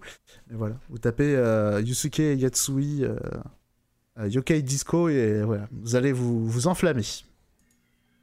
Ok, bah écoute, euh, merci pour cette recommandation. C'est vrai que je suis toujours en quête euh, de, de bonne musique de jeux vidéo à, à chiner, donc c'est toujours un plaisir d'avoir tes recos.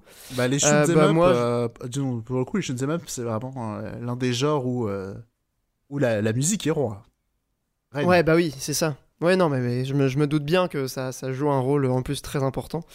Et, et ce, ce studio-là, euh, qui euh, ressort un petit peu de, de nulle part euh, en Occident, euh, c'est un peu surprenant, mais toujours euh, très très cool de Bah- pouvoir découvrir des, des petites perles de, du pays du soleil levant. Bah justement, il y a quand même certains euh, développeurs de shmup qui commencent à comprendre que sur Steam, ça se vend un peu. Hmm. Donc euh, voilà. Genre, il y a Cave qui a ressorti euh, Mushi Mesama sur, euh, sur Steam. Pourquoi pas? Bah écoute, euh, si ça marche un peu, euh, tant mieux pour eux. hein. Ça permettra du coup à des gens de, de découvrir tout ça. Euh, bah, je vais enchaîner avec mon numéro 3, qui est alors là beaucoup moins euh, original et beaucoup plus conventionnel, euh, parce qu'il est à peu près sur, tous les tops de, cette fin d'année, enfin de, ce début d'année pour l'année 2020 du coup de jeux vidéo.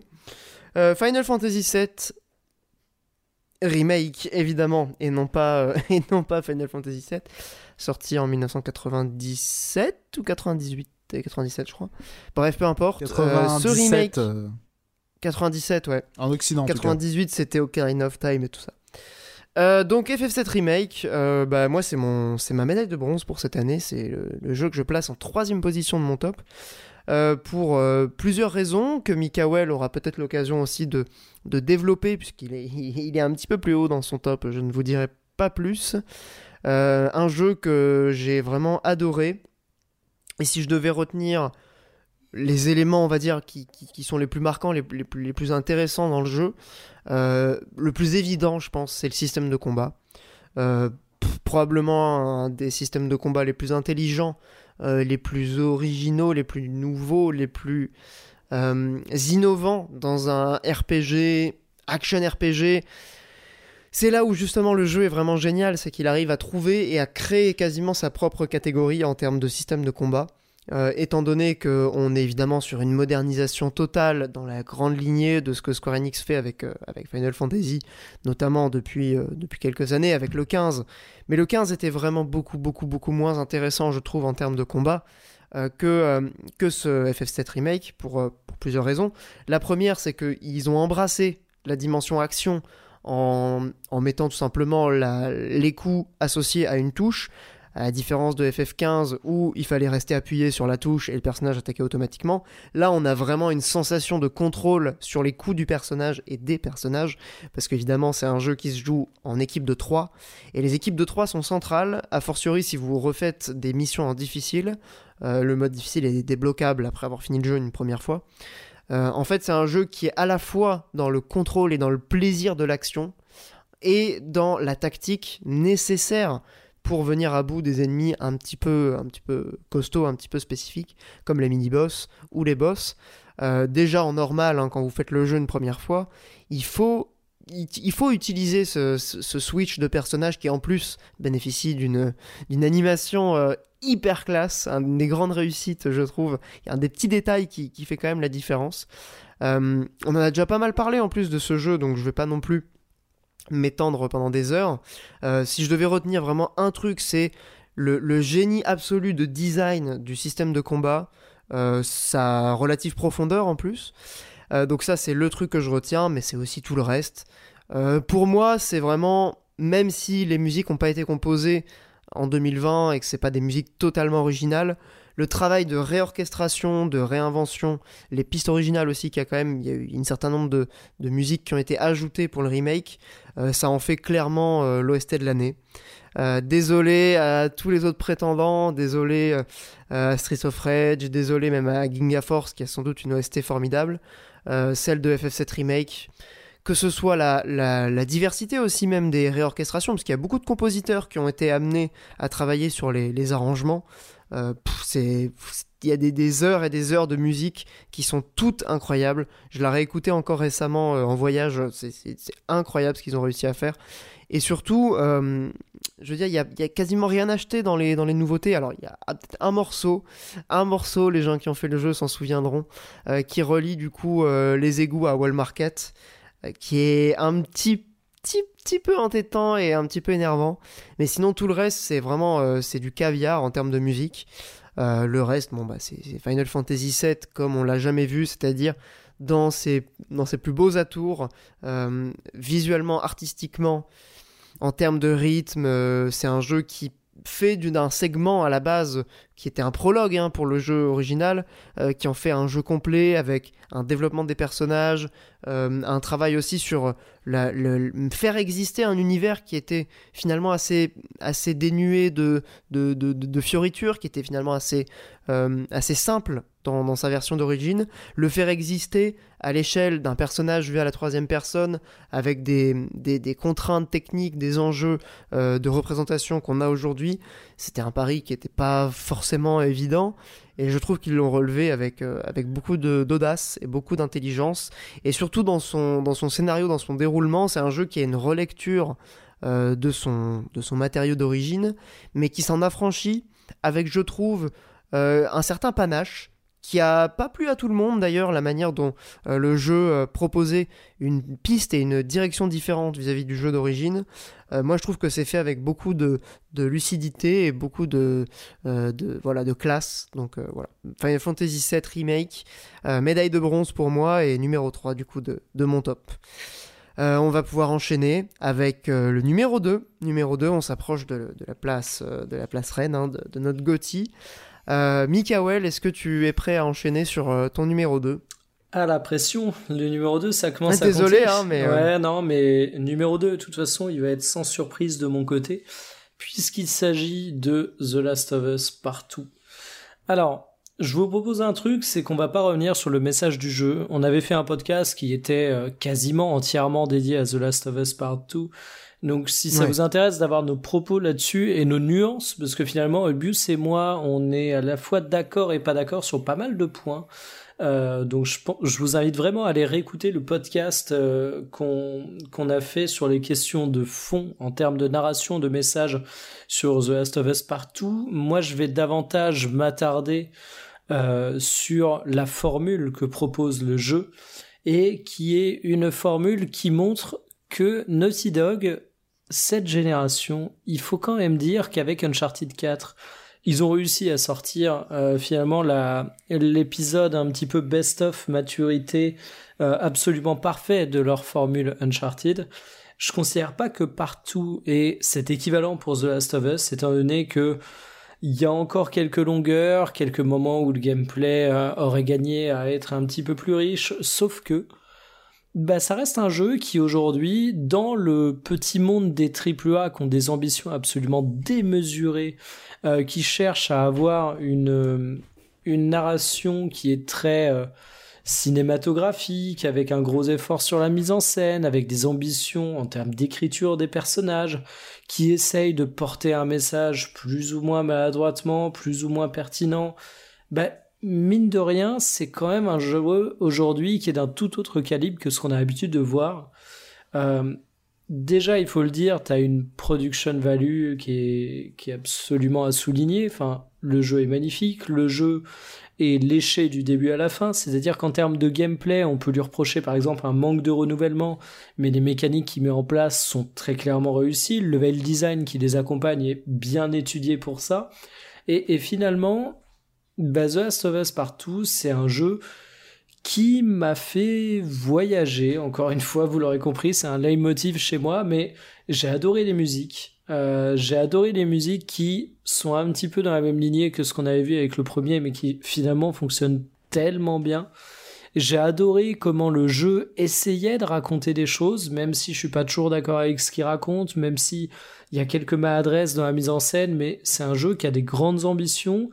Et j'ai adoré aussi bah, tout simplement la maîtrise qu'il a avec la base du gameplay de The Last of Us Part 1. Euh, si je le mets pas aussi maîtrisé qu'Uncharted 4 et que j'en fais pas un maître étalon de sa formule, c'est parce que je considère que la base était peut-être un peu plus bancale, même si j'ai adoré The Last of Us, il faut quand même le dire, c'était pas le jeu du gameplay, on va être honnête, mais c'est un jeu qui arrive à partir de cette base à développer de manière euh, bah, relativement efficace, qui arrive également à faire une suite à un jeu qui a marqué des millions de joueurs grâce à sa fin, une fin qui ne laissait pas espérer une suite. Euh, et je dirais quand même que bah, quand tu regardes ce qui est produit en termes de AAA, qui tâche, etc., si tu as envie de te faire un jeu qui va potentiellement pouvoir définir cette génération euh, en termes de portée-étendard, si on dit euh, quels sont les gros jeux qui ont marqué cette gêne, pas forcément dans l'ambition de modifier la perception de son genre. C'est pas un Breath of the Wild, c'est pas euh, ce que peut euh, ce que peut apporter un Borderlands à l'industrie, même si c'est un jeu beaucoup plus mineur. Mais ça reste quand même le fer de lance de euh, de la production AAA jeux vidéo aujourd'hui, et je trouve qu'il fait très bien, tout simplement. Ouais, je, je, te rejoins sur tout ce que tu as dit, même si encore une fois, je je l'ai pas placé dans mon top. c'est un jeu qui qui m'a frustré, qui m'a déçu euh, sur beaucoup de points, mais alors euh, j'en retiens quand même euh, un moment en termes de gameplay, en termes de maîtrise de sa formule, comme tu l'as souligné, en termes de sound design, probablement le, sound design de l'année. D'ambiance, de manière générale, justement, pour rebondir sur le sound design. Enfin, je, ceux qui l'ont fait se souviendront forcément du passage, par exemple, sous l'hôpital, qui est qui est flippant à souhait, et je trouve que le jeu a, a justement réussi à bien des moments à faire des variations de ton déjà. Parce qu'il faut pas oublier que The Last of Us, c'est un jeu qui se veut très légèrement horrifique. On a tendance à l'oublier, mais il marche très bien sur cette formule. Et qui, euh, qui t'immerge vraiment, en fait. J'ai vraiment eu l'impression de, de me faire prendre par la main et que le jeu m'a emmené euh, raconter une histoire qui, encore une fois, peut être critiquable sur plein d'aspects, mais qui tente des choses, tente des choses et qui, qui, qui le fait de manière intéressante. Mais je, je pense que c'est vraiment un jeu très immersif, ouais. Ça, c'est un point, on en a rediscuté. Euh, euh, puisque c'est vrai que j'ai toujours un peu du mal à me positionner par rapport à ce jeu. Euh, ce qui, ce qui m'a le plus énervé, je crois, c'est ce qui a été fait autour du jeu, que, plus que le jeu en lui-même, qui m'a aussi un peu énervé sur certains sujets, mais, mais qui reste vraiment très très maîtrisé. Le seul reproche qu'on pourrait lui faire en termes de, de formule, c'est justement sa formule. C'est cette formule qu'on connaît maintenant depuis euh, l'ère PS3 et qui commence un petit peu, quand bien même elle est perfectionnée, quand bien même elle est légèrement améliorée, euh, à tourner en rond, ou en tout cas à ne plus beaucoup se renouveler. Euh, ça reste un jeu massif et majeur de la gêne, qui prouve aussi que Sony a réussi dans sa politique éditoriale mhm. à créer l'événement. Last of Us 2, c'était probablement cyberpunk euh, mis à part parce que c'est encore un peu délicat et, le, sujet et la plaie est encore, encore euh, récente euh, c'était probablement le jeu le plus attendu de l'année donc voilà donc c'est un jeu c'est un jeu quadruple A on pourrait dire aussi bien dans, dans, sa réception que dans sa production je te rejoins sur beaucoup de points même si je le, je le mettrai pas dans mon top pour toutes les raisons qu'on a évoquées dans le podcast. Et j'invite également à réécouter. Je pense que c'était pas forcément euh, euh, inintéressant. Donc euh, voilà, en plus c'est une discussion, je crois, assez cordiale où on ne s'insulte pas et où on n'est on pas forcément d'accord sur tout, mais ça n'empêche pas que mm, on, se respecte, n'est-ce pas? Euh, bref, on va, on va pouvoir continuer avec euh, le numéro 2 de Monique, qui n'est plus une grande surprise, euh, depuis qu'il a été dévoilé et spoilé par moi-même au tout début du podcast. Dès je m'en excuse. Dès le départ, je suis d'emblée à un mauvais, un mauvais investissement. Non, j'ai été un peu salaud de, de spoiler, mais, Non, mais vas-y, hein, euh, Monique, si tu veux, si tu veux en rajouter une couche. Non, non, non, en plus on avait déjà pas mal parlé. Dans Street of Rage 4, deuxième place, rien à dire. Voilà. Rien à dire, euh, voilà, un, jeu qui réussit tout ce qu'il entreprend. Ah, eh bien, ah oui, non, je- j'en viens à ma deuxième place, j'allais dire, on va pouvoir passer à la première, mais non, je dois d'abord vous parler de ma, de, de- de ma deuxième place qui est en- encore euh, pas très originale, mais qui, euh, je pense, fait, suite à tout ce qu'on a dit durant, ce podcast, et qui rejoint un peu le numéro 3 de Mikael dans la partie très, pas Madeleine de Proust, mais voilà, un jeu dans lequel on, on se sent bien, mais pour des raisons totalement différentes et qui, euh, et qui est un peu le, jeu de la subjectivité, de l'affect. Euh, bah, c'est Demon Souls, qui, malgré un certain nombre de reproches que je pourrais lui faire, notamment le fait qu'il n'atteint pas la maestria, je trouve, de, de Dark Souls, euh, nous revient dans une version absolument sublime, probablement le jeu le plus beau de, de voilà le jeu de la next gen en fait, le jeu qui nous fait entrer dans la next gen. Euh, désolé à, tous les autres, c'est Demon Souls et désolé à Cyberpunk aussi. Euh, c'est un un remake qui a été donc réalisé par le, le studio Bluepoint Games qui avait réalisé le remake euh, de Shadow of the Colossus, donc des, des, artisans de ce genre de, de, de propositions. Euh, Demon Souls re- revient vraiment tel quel, c'est-à-dire que bon, il, il- n'aurait pas pu être euh, plus fidèle à l'original, étant donné qu'ils sont allés carrément reprendre le code du jeu PS3 pour caler la, vitesse des animations, la vitesse du jeu euh, sur le jeu PS3. Donc c'est exactement le même jeu, hormis euh, son emballage, on va dire, son enrobage visuel qui est absolument magnifique. Il faut dire que c'est un jeu qui est dans la lignée de ce que a pu proposer From Software, dans la lignée plutôt à l'avant-garde, puisque c'est leur, premier, euh, leur première incursion, c'est le, premier Souls à proprement parler. Euh, Il y a déjà tous les ingrédients, hein, comme j'ai déjà pu le dire dans l'épisode précédent euh, du podcast. On revenait un peu sur les, jeux de lancement de la PS5. Euh, c'est un jeu qui a toutes les graines de ce que sera Dark Souls, mais qui n'est malheureusement qu'une graine. C'est un jeu qui est peut-être plus classique aussi dans sa formule, avec des niveaux, des mondes, pas un univers cohérent et, et, un open world en fait. C'est un jeu qui est vraiment articulé en, monde, avec des niveaux euh, distincts. Euh, il n'empêche que c'est un jeu que j'ai pris euh, énormément de plaisir à parcourir. Maintenant, les Souls, pour moi, c'est un petit peu. je me sens à la maison. Je, connais, je connais un peu la formule. Je retrouve un peu mes, mes de, joueurs, à savoir trouver les points de farm, augmenter mes statistiques. C'est un jeu qui vraiment m'a accompagné euh, pendant le deuxième confinement, à un moment où c'était un peu plus difficile, je trouve, euh, moralement, que pendant le premier. Il est tombé euh, vraiment à point nommé dans l'année.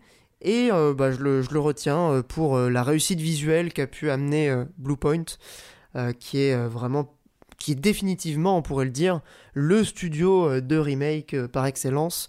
Et maintenant, on ne peut qu'espérer un remake de Dark Souls du niveau de celui qu'ils ont fait pour Demon Souls. Ça serait euh, une, une petite merveille. Voilà, je ne m'étendrai pas plus longtemps étant donné qu'on a parlé dans l'épisode précédent et je renvoie les, auditeurs à, ce, que j'en disais la dernière fois. Voilà, voilà. On arrive donc malheureusement, hein, c'est la fin du podcast tout doucement, mais, euh, mais c'est le moment tant attendu, le moment euh, de la première place. Le GOTY, on va... C'est toujours un peu délicat, hein, vous serez sans doute d'accord avec moi. Euh, Il y a, souvent plusieurs jeux, on a du mal à choisir quel est le numéro 1. pour moi, c'était assez clair. Euh, je sais pas si Mikael euh, c'était le cas ou pas. En tout cas, tous les jeux dont on a parlé, c'est vraiment les jeux, euh, je pense, qui ont compté pour nous. Il n'y a pas forcément un gap majeur entre la première et la deuxième place. Il n'empêche que c'est le jeu qu'on a retenu. S'il fallait n'en retenir qu'un, ce serait celui-là. Et je vais proposer à Mikael de nous éclairer sur ce fameux jeu numéro 1 euh, de son top. Le mec fait un suspense incroyable alors qu'il a dit que FF7 euh, Remake était plus haut dans mon top et que je l'ai toujours pas cité. Donc évidemment, c'est la première place. Euh, je vais faire très court sur FF7 Remake, donc j'en profite pour une toute petite digression avant en disant que quand j'ai fait ce fameux top 7, même si j'ai fait un top 6, vous l'avez compris, euh, pour ce podcast, euh, je me suis quand même fait la réflexion que cette année, tous mes jeux dans le top étaient des oui mais. Euh, FF7 Remake, vous allez comprendre pourquoi. The Last of Us 2, j'ai dit au niveau du message de certains classicismes, il y a des choses qui me dérangent. Crash, c'est plus une malaine de pouce. Cyberpunk, c'est de l'ambition ratée. Doom Eternal, ce sera pas un jeu qui me marquera dans 5 ans. Voilà, c'est une suite classique. Et, je trouve quand même pas qu'on est dans une grande année de jeux vidéo. Mais bref, euh, trêve de rabat-joie. Je pense qu'Olbius a absolument très bien résumé le cas de FF7 Remake, donc plutôt que faire une redite en allant sur des points analytiques objectifs, je vais plutôt parler de ma perception du jeu. Euh, c'est un jeu sur lequel je suis revenu euh, y réfléchir à pas mal de reprises. C'est un jeu où j'ai eu mon expérience, j'en ai parlé entre guillemets à chaud. On en a beaucoup parlé dans Radio Ebrius également, et j'y ai beaucoup repensé après, étant donné que, encore une fois, pour moi, FF7, c'est un jeu monument. Pas parce que je l'ai connu à l'époque, mais parce que je me le suis fait 5-6 euh, fois par la suite, ou je sais pas combien de fois, mais en émulation, et que c'est vraiment un RPG que j'adore. Et, et, en fait, ce FF7 Remake, je le mets numéro 1, mais de manière absolument incontestable, car il réussit l'exploit d'être un de mes jeux qui sera un de mes jeux préférés de cette gêne, tout en étant un jeu qui m'a horriblement déçu. Et c'est hyper dur de conjuguer les deux. En fait, moi, j'attendais beaucoup la promesse de découvrir un Midgard euh, enchanté. Euh, Midgard, la ville qui euh, était tant promise avec ce remake, surtout que ce remake se concentrait sur cette partie, alors que finalement, on passe plus de temps dans des parties annexes que dans la ville en elle-même. Et, malgré tout, malgré cette euh, grosse attente qui n'a pas vraiment été comblée, ben, je me rends compte que le jeu m'a surpris sur plein de choses, sur effectivement comment il arrive à étendre le fil d'une introduction qu'il développe avec un, un génie et un brio incroyable, avec un système de combat qui me semble être le parfait équilibre entre ce qu'on voit en termes d'action, d'action et ce qu'on voit en termes de RPG. Enfin, c'est un action RPG qui fonctionne très bien, euh, avec des personnages qui sont bien écrits, avec un, respect du matériau d'origine qui est qui est euh, à un niveau que je pensais pas voir en fait. Euh, T'as parlé des réorchestrations des musiques et je pense que c'est un symbole en fait tout le monde attendait euh, la partie musicale parce que forcément l'OST de FF7 est incroyable et ils ont réussi à à la fois remettre au goût du jour, à la fois parfois faire preuve d'un petit peu d'audace, mais en même temps réussir à convaincre les fans, ce qui était, on va le dire, mission impossible sur le papier. Euh, ils ont réussi à apporter un petit peu de de nouveauté au scénario sans spoiler euh, ce qui va m'amener beaucoup de frustration parce que moi je suis persuadé qu'on n'aura pas la suite, mais je me plante peut-être. Euh, mais en tout cas, c'est un jeu qui réussit un nombre d'exploits absolument hallucinant. Sur son gameplay, à conjuguer les genres, sur sa musique qui se réapproprie, sur le scénario qui l'étire, sur le fait de répondre à un jeu culte, euh, sur le fait finalement d'être aussi un jeu extrêmement ambitieux, découpé, qui a eu euh, finalement un développement qui est passé par plusieurs stades, et malgré tout il en ressent un jeu incroyable. Et je pourrais dire plein de mais sur FF7 Remake, vous l'aurez compris, Midgar c'est vraiment le point qui m'attriste le plus, mais je dois reconnaître au jeu le fait de m'avoir surpris, le fait de m'avoir touché, en plus du fait de m'avoir déçu, et ça m'arrive tellement rarement dans le jeu vidéo que bat de loin ma première place pour 2020. C'était beau, euh, Mikael, franchement. Je... suis très très touché par, euh, par ces mots. Non, non, sincèrement, euh, je, trouve ça, je trouve ça cool comme, comme petite capsule un peu, un peu plus perso. parce que c'est un jeu qui, évidemment, étant donné que c'est un remake et qui fait, voilà, qui fait appel à une des légendes du jeu vidéo, c'était important aussi de, de parler de, de, notre rapport à ce jeu. Euh, et tu l'as très bien fait. Donc euh, merci beaucoup. Je te rejoins évidemment. Sur, euh, sur FF7 Remake, bah, je pas grand chose à ajouter. Monique, est-ce que tu, tu veux enchaîner? Avec un jeu. Alors, je, je, fais une petite introduction et un petit teasing sur ton numéro 1. C'est un jeu que je suis en train de faire qui aurait tout à fait pu être dans mon top si je l'avais terminé au moment où on enregistre le podcast et qui, suivez-moi sur Twitter ou voilà sur les réseaux, euh, pourrait très bien, à un moment donné, si je décide de, remanier un petit peu ma liste, euh, figurer euh, dans, mon top. Voilà. Et c'est un jeu qui, pour le moment, j'ai fait que le prologue et, l'introduction, mais qui est vraiment, vraiment très prenant. Alors, on espère quel est donc ce fameux jeu en première position. Oui, moi, mon jeu de l'année, du coup, bah, c'est Yakuza 7.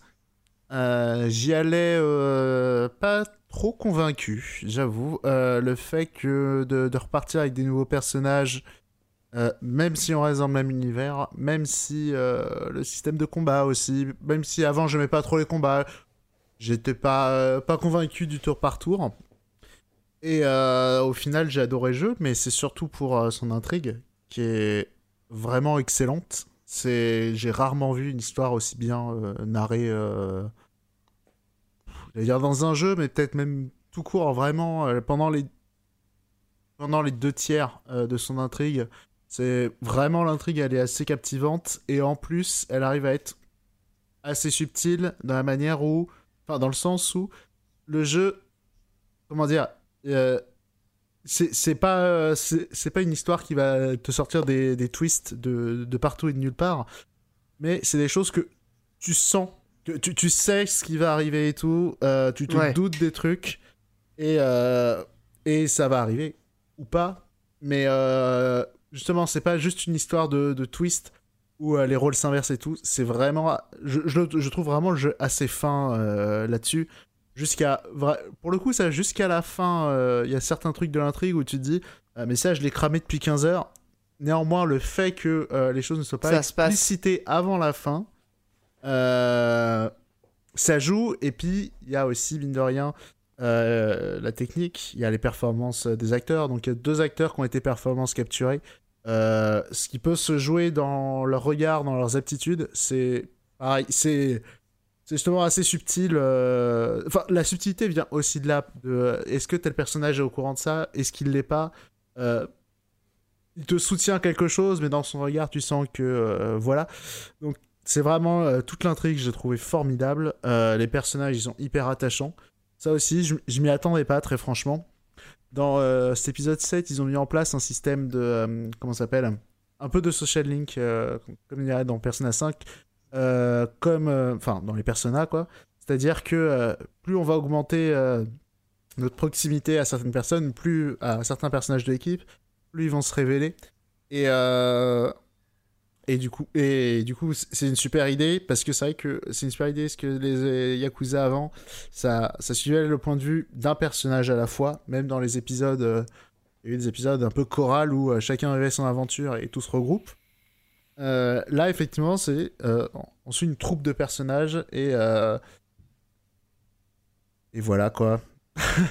ça a l'air vraiment, c'est, enfin moi je suis au tout début encore une fois, hein, mais je sens que je vais adorer ce jeu, je suis déjà hyper pris dans le truc, je suis bluffé de la qualité de cinématique, d'animation faciale, de enfin cette capacité à te même les petits détails comme tu l'as souligné, un regard, c'est un truc que j'avais vu dans, dans très peu de jeux, mais tu sais, genre cette année, il y a quand même Last of Us 2, qui à ce niveau-là est quand même euh, autrement encore plus euh, friqué, on pourrait dire. Alors, tu vois, euh, mais, mais, mais vraiment, Yakuza a quelque chose de cette subtilité, je trouve, là, en termes de, de, de regard, d'animation, c'est euh, ça. tu vois, de ces petits détails. Et justement, là, c'est juste histoire de remettre un petit tir euh, comme ça à Death Stranding. Gratuit à Last of Us Non, à Death Stranding. Ah non, Death Stranding, euh, C'est, tu vois, les gros plans sur Kelsen et tout, qui effectivement sont bluffants.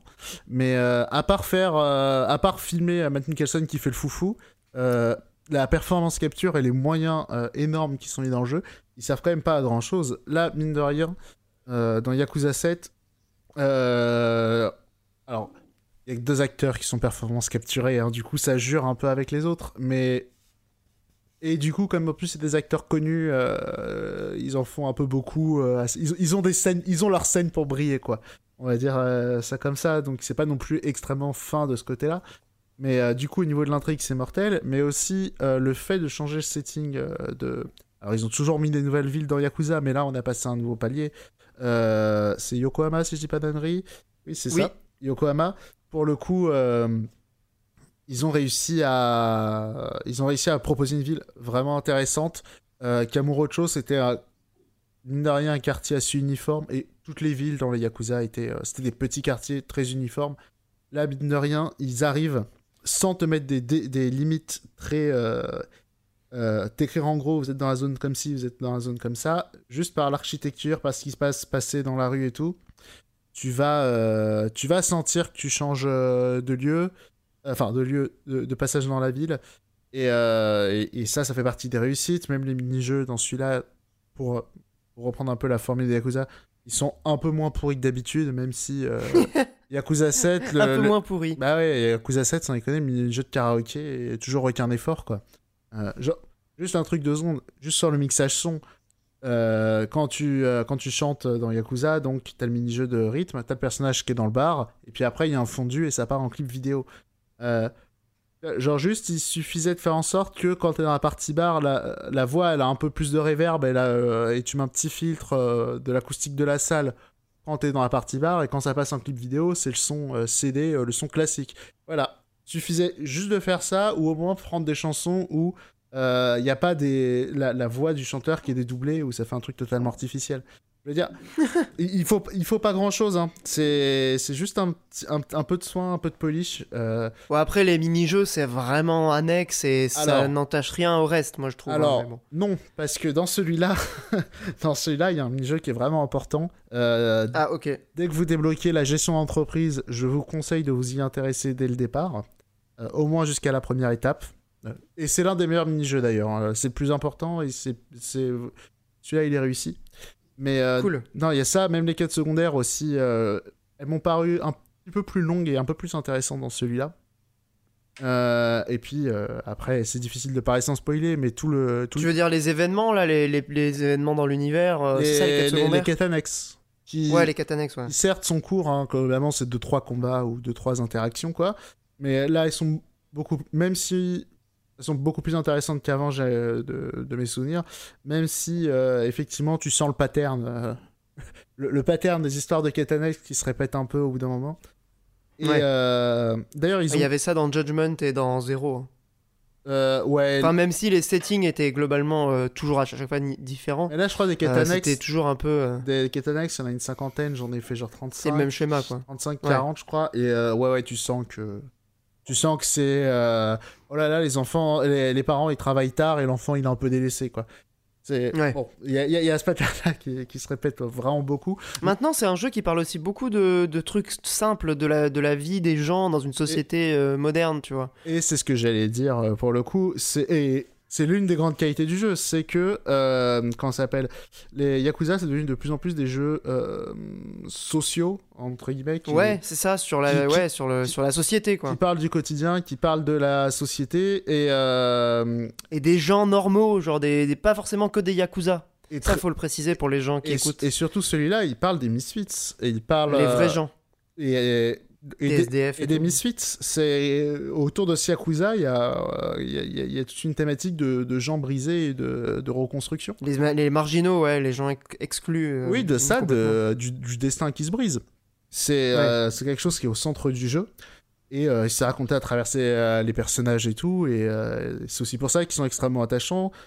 Et, et voilà, donc déjà pour, pour tout ce sous-texte, il est extrêmement intéressant. C'est-à-dire que même euh, la manière dont il va aborder genre les, les prostituées, toi tu te dis c'est un jeu de Yakuza, euh, donc euh, ça va être des, des, trophées et tout, c'est pas du tout abordé comme ça. Les, la, la ils parlent, c'est assez présent dans le jeu, hein, c'est pour ça. Ils en parlent vraiment comme comme un vrai comme un vrai fait de société, comme comme des gens qui travaillent et et qui sont fiers de leur travail. Et, enfin bref, je j'essaie de pas trop euh, expliciter là-dessus, mais c'est un sous-texte qui est assez présent euh, dans le jeu. Et, euh, et après, bon, il y a des histoires de Yakuza et tout. Après, donc. Évidemment, ça reste Yakuza. Hein. Et après, comme ça commence à être long, je vais faire un peu vite, hein, mais les, les, petits reproches, donc c'est, on va dire, dans, dans, dans, le scénario, la, le dernier tiers, je le trouve un petit peu moins brillant que, que tout le reste du jeu. Et l'autre truc, c'est effectivement celui-là, ils ont fait un RPG et c'est vraiment pas. Euh, c'est vraiment pas mauvais, hein, ça fonctionne. Néanmoins, c'est pas le, RPG du siècle, c'est-à-dire que. Euh, il y a ce système de tour par tour dans la ville où il y a des éléments dans la ville qui peuvent gêner tes personnages, peuvent gêner oh, C'est chiant ça. Et, Hyper chiant. Et ouais, euh, bah tu vas jamais trop comprendre qu'est-ce qui fait que tu peux aller toucher un ennemi ou pas, que tu vas être interrompu. Alors, c'est pas présent dans les combats très importants ou dans les donjons, mais dans la rue, c'est assez présent. Euh, là-dessus, je suis un peu divisé parce que, certes, d'un point de vue euh, euh, pureté du système et, et tout, euh, c'est un problème. D'un autre côté, c'est un RPG de la rue, tu vois. Il y a des imprévus. ouais. Il y a des La street. il y a des imprévus, il y a des, il y a, y a des, il y a des trucs, tu vois. C'est, je pense, que c'est ça qu'ils ont essayé de retranscrire. Et puis après, euh, l'autre truc aussi qui va pas euh, sur le côté RPG, c'est les donjons. Euh, malheureusement, il y a peut-être une ou deux idées de donjons, et je suis gentil, intéressants. Ils sont pas très longs à part un, mais alors il y, a- déjà cette logique un peu de donjon hein, dans les Yakuza, mais comme c'était en mode très action avec les QTE, les combats et, tout, il y avait un côté explosion et un peu jouissif. Là, effectivement, les, les donjons, c'est pas ce qu'il y a de plus intéressant, quoi. Et, euh, et les boss aussi. Il y a, il y a- il y a- il y a des petits soucis de boss euh, quand même, je pense, surtout sur la fin. Euh, notamment le dernier, euh, où les barres de vie, elles sont intombables. Et, Enfin, elles sont intombables. elles sont très longues. C'est-à-dire que Allez mettre deux heures à tomber, quoi. une heure à peu près sur le dernier boss quoi et, et bon il y a des petits ratés comme ça mais sinon c'est un jeu qui est tellement excellent et qui est tellement généreux même les musiques c'est c'est l'opus j'ai souvent été euh, bluffé par la capacité des compositeurs de la série à, à avoir plein d'ambiances musicales totalement différentes au sein d'un même jeu d'avoir même des Ouais. thématiques c'est-à-dire des instruments que tu vas reconnaître que tu vas revoir sur tout le jeu des sonorités euh, thématiques donc à chacun des opus Là, ils ont réussi à faire des trucs. Là, c'est l'explosion, quoi. C'est. euh, Voilà. Ils se sont lâchés. Ouais. C'est vraiment. euh, vraiment. Gotti, euh, je m'y attendais pas. Je... pensais que Street of Rage 4 allait rester à cette place. Et si je peux me permettre deux petites choses, euh, c'est sans, sans ajouter sur le jeu que je suis encore une fois en train de faire, euh, qui pourrait peut-être convaincre Mikael. La première, et je pense que ça c'est un argument pour beaucoup de gens, le jeu est intégralement traduit en français. Et ça c'est quand même un truc qui était... Enfin c'était déjà présent sur Judgment, mais là vraiment je trouve ça super cool que sur euh, Yakuza... euh, euh, une série qui commence un peu à se démocratiser en, Europe, mais qui n'était pas encore à ce niveau-là de, notoriété, on est une traduction intégrale en français qui, a priori, de ce que j'en ai vu et de ce que j'ai pu lire à droite à gauche, est tout à fait correct. Première chose. Deuxième chose, c'est Yakuza 7, mais en réalité, c'est Yakuza Like a Dragon. Et c'est donc pour signifier que c'est un épisode avec lequel vous pouvez tout à fait commencer la série. Euh, puisque c'est des nouveaux personnages, comme tu l'as dit, euh, Monique.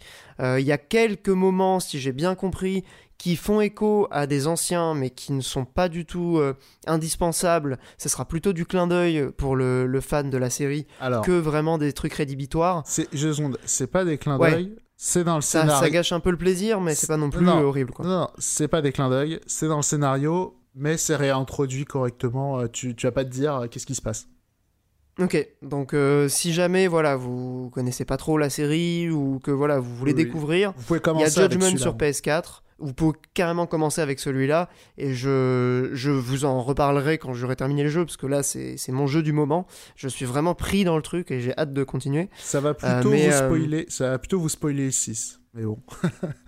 Pas ok, plus, euh, ouais, mais du coup, euh, je pense que c'est quand même une bonne manière de commencer, une bonne porte d'entrée Oui, euh, pour les gens qui, qui nous écoutent. c'est la meilleure porte d'entrée après zéro, quoi, on va dire. Ouais, C'est celle-là ou zéro, pour commencer. Voilà. Donc, euh, ce sera euh, le, premier jeu, du coup, le meilleur jeu de l'année selon, euh, selon Monique. Et je, me joins, j'espère que je, maintiendrai mon enthousiasme du départ pour l'intégralité du jeu. Et donc, moi, mon jeu de l'année, ce sera une, surprise pour personne.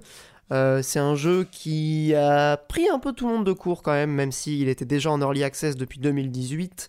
C'est un jeu qui a raflé une quantité astronomique de récompenses, qui a c'est winner takes all quoi, genre c'est le jeu indé qui a, qui a brassé une quantité de, de, pognon aussi à mon avis, euh, euh, et c'est tant mieux pour eux, hein, euh, hallucinante, et c'est tellement mérité, je, je, suis ravi que Super Giant Games soit enfin consacré comme étant un des, des plus grands studios du, du milieu du jeu vidéo indépendant, donc c'est Hades. Euh, je vais pas, je vais pas en dire encore des heures. et J'ai fait une vidéo sur le jeu euh, sur ma chaîne, donc si jamais ça vous intéresse d'avoir mon, avis et pourquoi, euh, pourquoi le jeu est vraiment, est vraiment important à la fois dans le genre qu'il représente, à savoir le roguelite, et en même temps dans le milieu du jeu vidéo indépendant, vous irez voir ça. Je tiens quand même à préciser que c'est un jeu qui a été réalisé sans crunch, et c'est quand même cool. Dans voilà dans un dans un milieu qui est quand même un peu un peu pourri par par, par des pratiques qui sont malheureusement euh, très très euh, à l'œuvre dans les studios un peu un peu triple A. Euh, c'est cool de voir qu'on peut faire des super jeux sans forcément avoir recours à ces, ces méthodes là on en a déjà discuté hein, dans le bonus Patreon du mois dernier euh, pour les, petits amis patriotes, ça, vous donnera peut-être un argument. Vous pourrez évidemment accéder aux anciens bonus hein, si vous vous abonnez aujourd'hui. Euh, mais euh, autopromo, wink wink. Voilà, Hades, clairement mon jeu de l'année, de, loin, de loin, vraiment de loin. c'est un jeu auquel j'ai passé, sur lequel j'ai passé peut-être 60 heures en tout, qui réussit la prouesse hallucinante d'être un roguelite, mais de donner l'impression qu'on progresse de manière linéaire dans une histoire qu'on nous raconte. Euh, bref, je ne veux pas répéter ce que je dis dans ma, dans ma vidéo, hein. vous, vous, irez voir ça, vous l'avez peut-être déjà vu. Donc voilà, Hades, mon jeu de l'année, très clairement euh, euh, la consécration pour Super Giant, qui avait déjà été quand même très très loin dans, le, dans la, la, maîtrise et dans le génie artistique avec Pyre, et qui concrétise sa maîtrise du, du game design avec Hades. Donc voilà, Hades qui est mon jeu de l'année. Et je suis très content en fait que ce soit mon jeu de l'année, euh, euh, pas parce que voilà, euh, je voulais avoir un jeu indé comme jeu de l'année, mais parce que vraiment je, suis ce studio depuis leur premier jeu Bastion, qui était imparfait mais qui avait quand même de bonnes idées. Transistor était déjà un petit peu plus audacieux et un petit peu plus, comment dire, inspiré aussi artistiquement, il y avait des choses vraiment formidables. Pyre, je l'ai découvert cette année, mais c'était vraiment pareil, un jeu très difficile à pitcher, mais extrêmement euh, original. Et euh, bah, Hades, voilà, l'aboutissement. Et, ravi de, voir ce jeu à ce niveau-là de qualité. Et j'ai très très hâte de voir ce que Super Giant va faire dans les, dans les années à venir. Voilà. Et je crois que c'est sur ces bonnes considérations et ces, belles paroles euh, que nous allons conclure. Et, c'était avec un grand plaisir aussi que nous avons enregistré ce, cet épisode traditionnel de fin d'année. Euh, qui a dépassé euh, largement sa durée euh, recommandée. Mais c'était un, grand plaisir d'enregistrer ça avec vous, Mikael et, Monique. une année 2020 sur le plan du podcast qui aura quand même été, on en rediscutera en, en, off, mais une belle année. Enfin, c'est une année où vraiment on voit le podcast qui a quand même qui s'est consolidé, qui a eu des performances hallucinantes à certains moments euh, pendant le confinement, euh, en termes d'audience, quoi, de, de, gens qui nous écoutent. Donc merci de nous écouter. Euh, content que voilà vous, passiez toujours un bon moment en notre, en notre compagnie. Euh, pardon, j'ai la voix qui commence à fatiguer. Hein. Oula, fou, j'ai l'impression d'avoir 14 ans et d'être euh, d'être en pleine puberté. bref, bref, bref. Merci de nous avoir suivis en 2020. On vous souhaite une belle année 2021. On espère que Radio Librius vous accompagnera aussi pendant cette année. On vous retrouve bah, dans 2-3 semaines pour l'épisode régulier du mois de janvier. Voilà. Euh, je sais pas si vous voulez dire un petit mot euh, ou simplement dire au revoir, euh, camarade. Bah au mois au prochain. camarade. Tout simplement. Au revoir camarade. Ouais, on se retrouve le mois prochain, enfin dans pas le mois prochain puisqu'on devrait faire un épisode en janvier, mais bientôt, voilà, d'ici quelques quelques semaines. d'ici là, bah, prenez soin de vous. On vous souhaite encore une fois les meilleurs vœux. Des bisous à tous les auditrices, à tous les auditeurs. à bientôt et on se donne rendez-vous très bientôt. Ciao. Salut. Salut.